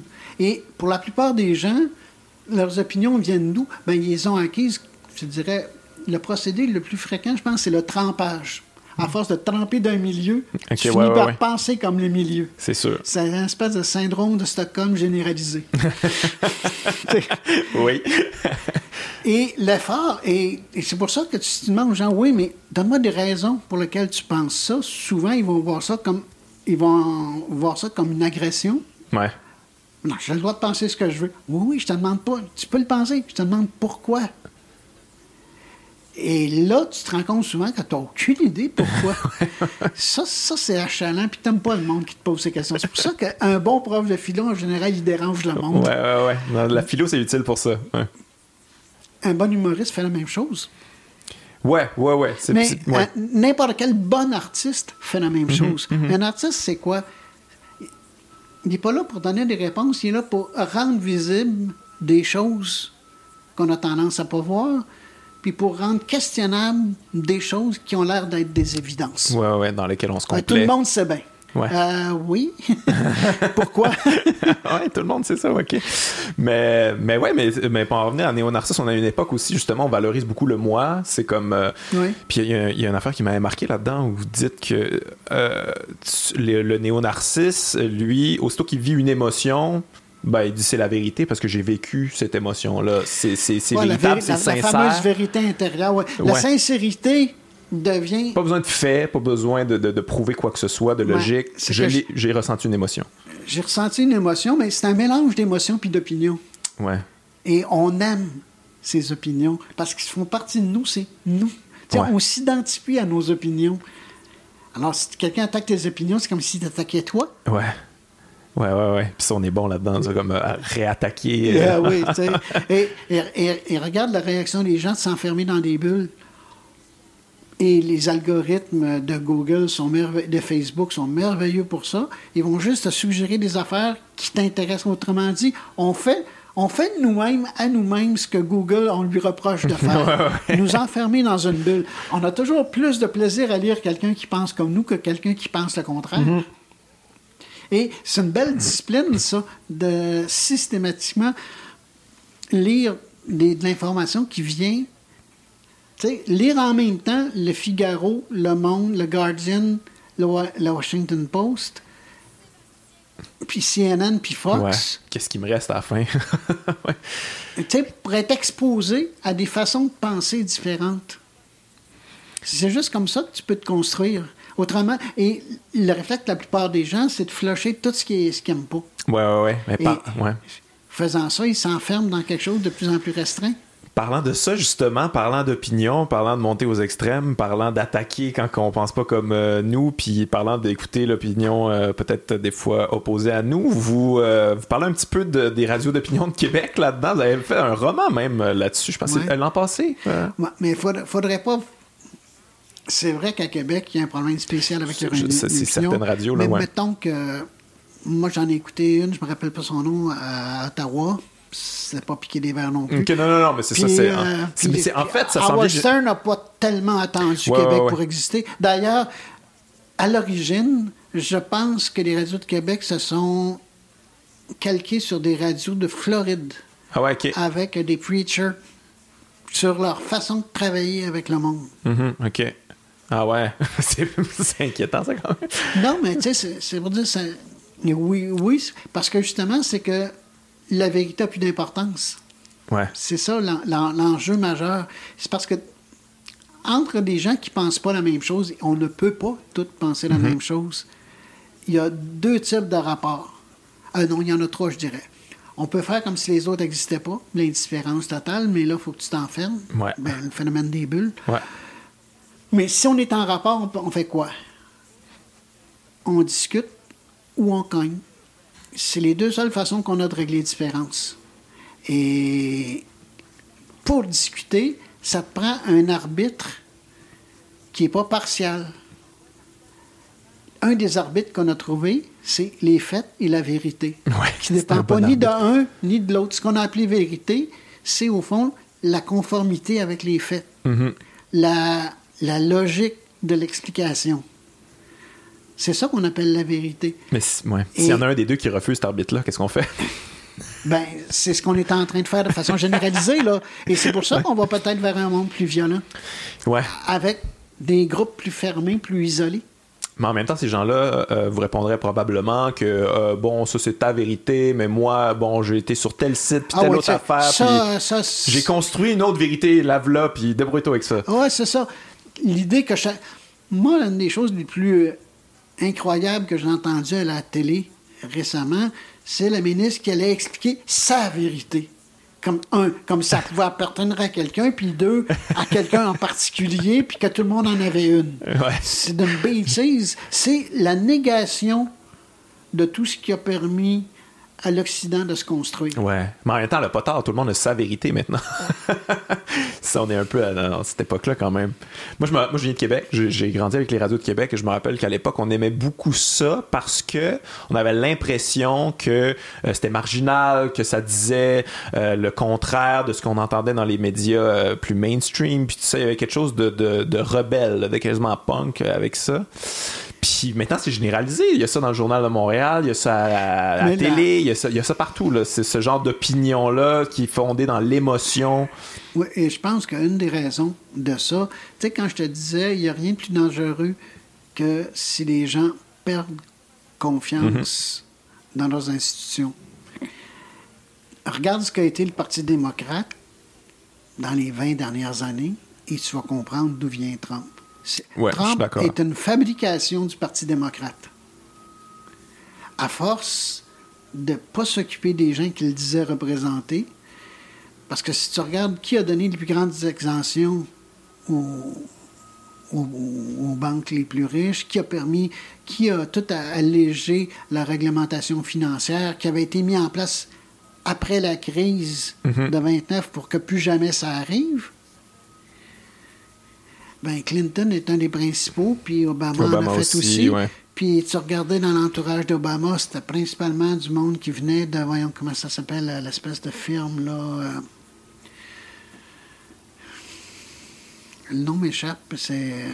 C'est une, c'est une- une firme, euh, c'est une espèce de banque. de- C'est pas Morgan Stanley, c'est euh, Goldman Sachs. Goldman. Sachs. C'était quasiment tout du monde qui venait de Goldman Sachs. Ah, Ouais, ouais, ouais.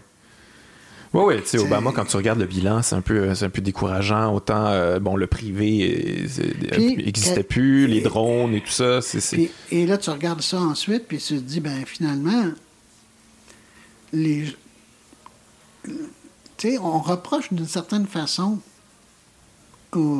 au- tu sais, il y a quand même 40 des, Amé- des Américains qui sont d'accord avec Trump. Mhm.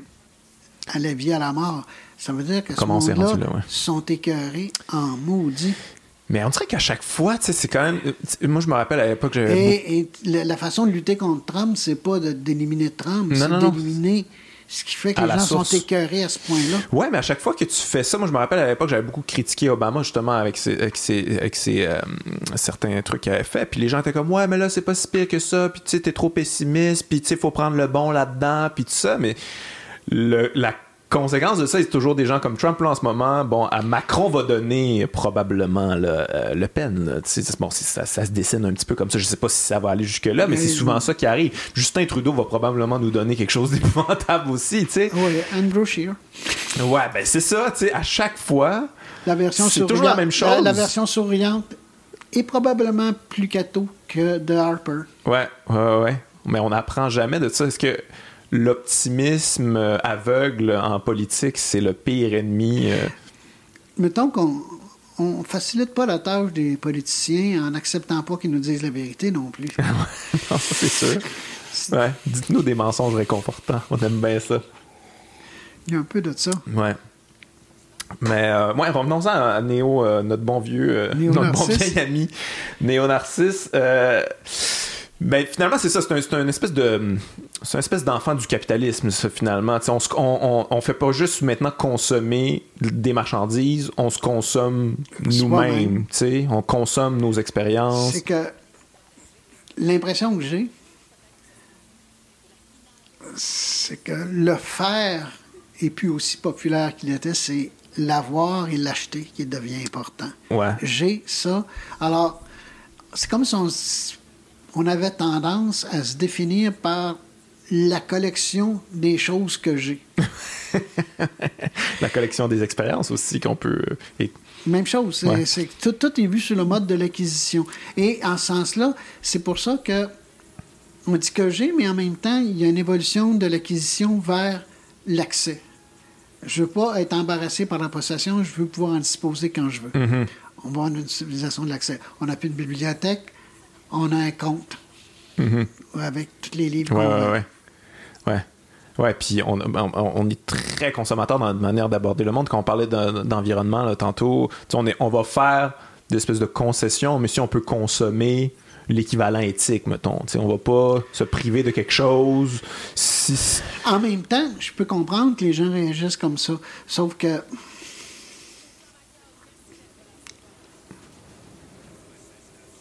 Il y a un arbitrage à faire entre notre confort, je pense, puis la survie de la planète.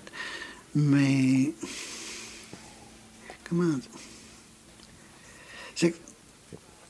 Je suis pas sûr, malgré que ce soit une idée très populaire actuellement, que la solution de chacun y va dans son coin, puis euh, ça va finir par être meilleur.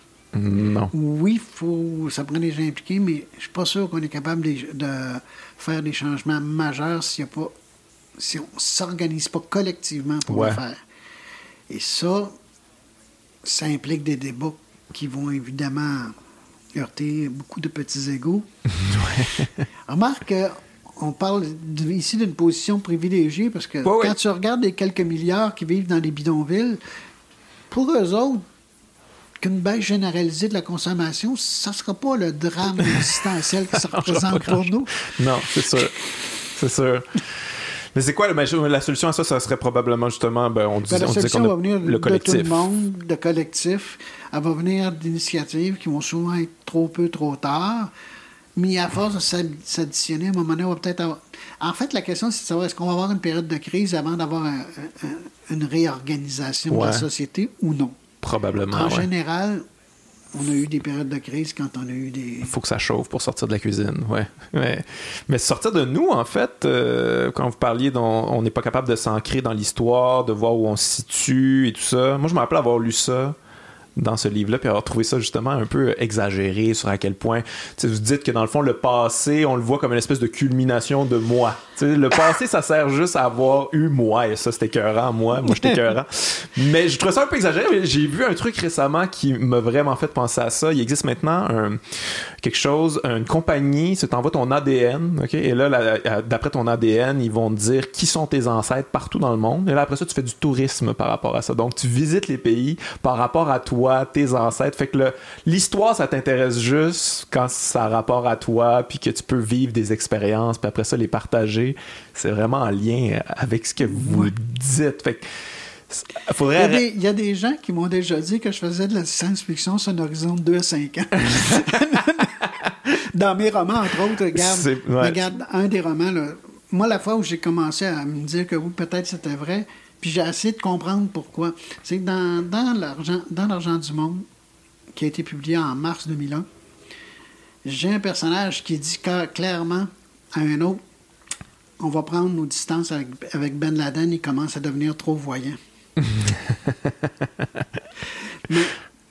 c'est pas de la prophétie, ça. Non, non, mais ça, peut ouais. Non, c'est juste que moi, je connaissais, bon, dans les milieux qui s'intéressaient beaucoup à la géopolitique africaine, c'était connu, le monde l'appelait le milliardaire rouge, son implication au Soudan, tout ça, ça existait déjà comme information, mais c'était une information dont personne ne s'occupait. Mm-hmm.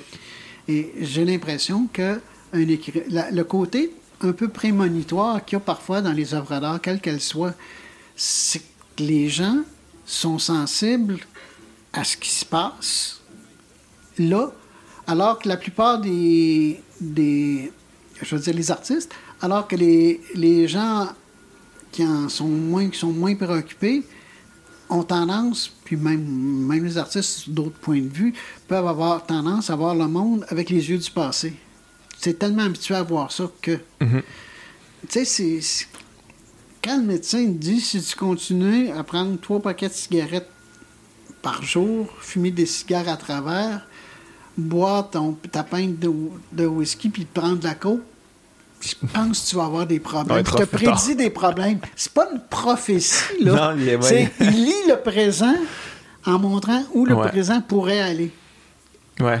Et je pense que c'est un petit peu ce que j'ai essayé de faire dans ça. C'est.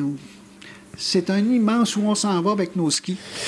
Ouais, on est emprisonné dans notre présent, en fait, vu qu'on est, vu qu'on bon, on est la quête de l'extrême, de sensations, d'expérience, du nous, de En la fait, consommation de soi. On n'est pas capable de voir l'avenir.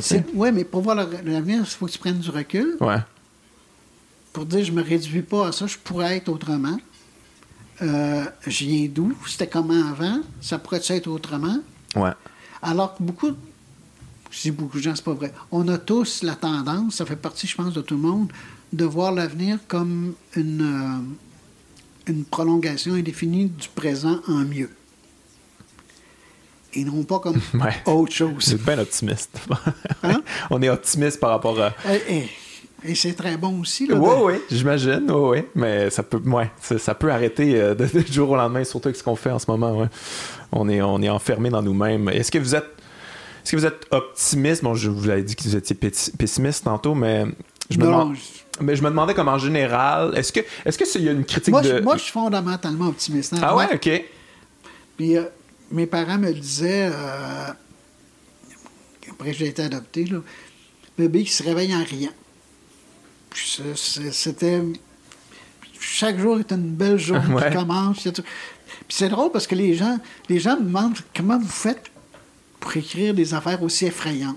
ouais, Puis là, euh, ben, c'est peut-être parce que je suis fondamentalement optimiste et que je suis capable de les voir avec un certain recul ouais, et de les mettre en histoire, je suis sûr que ça aide à prendre du recul.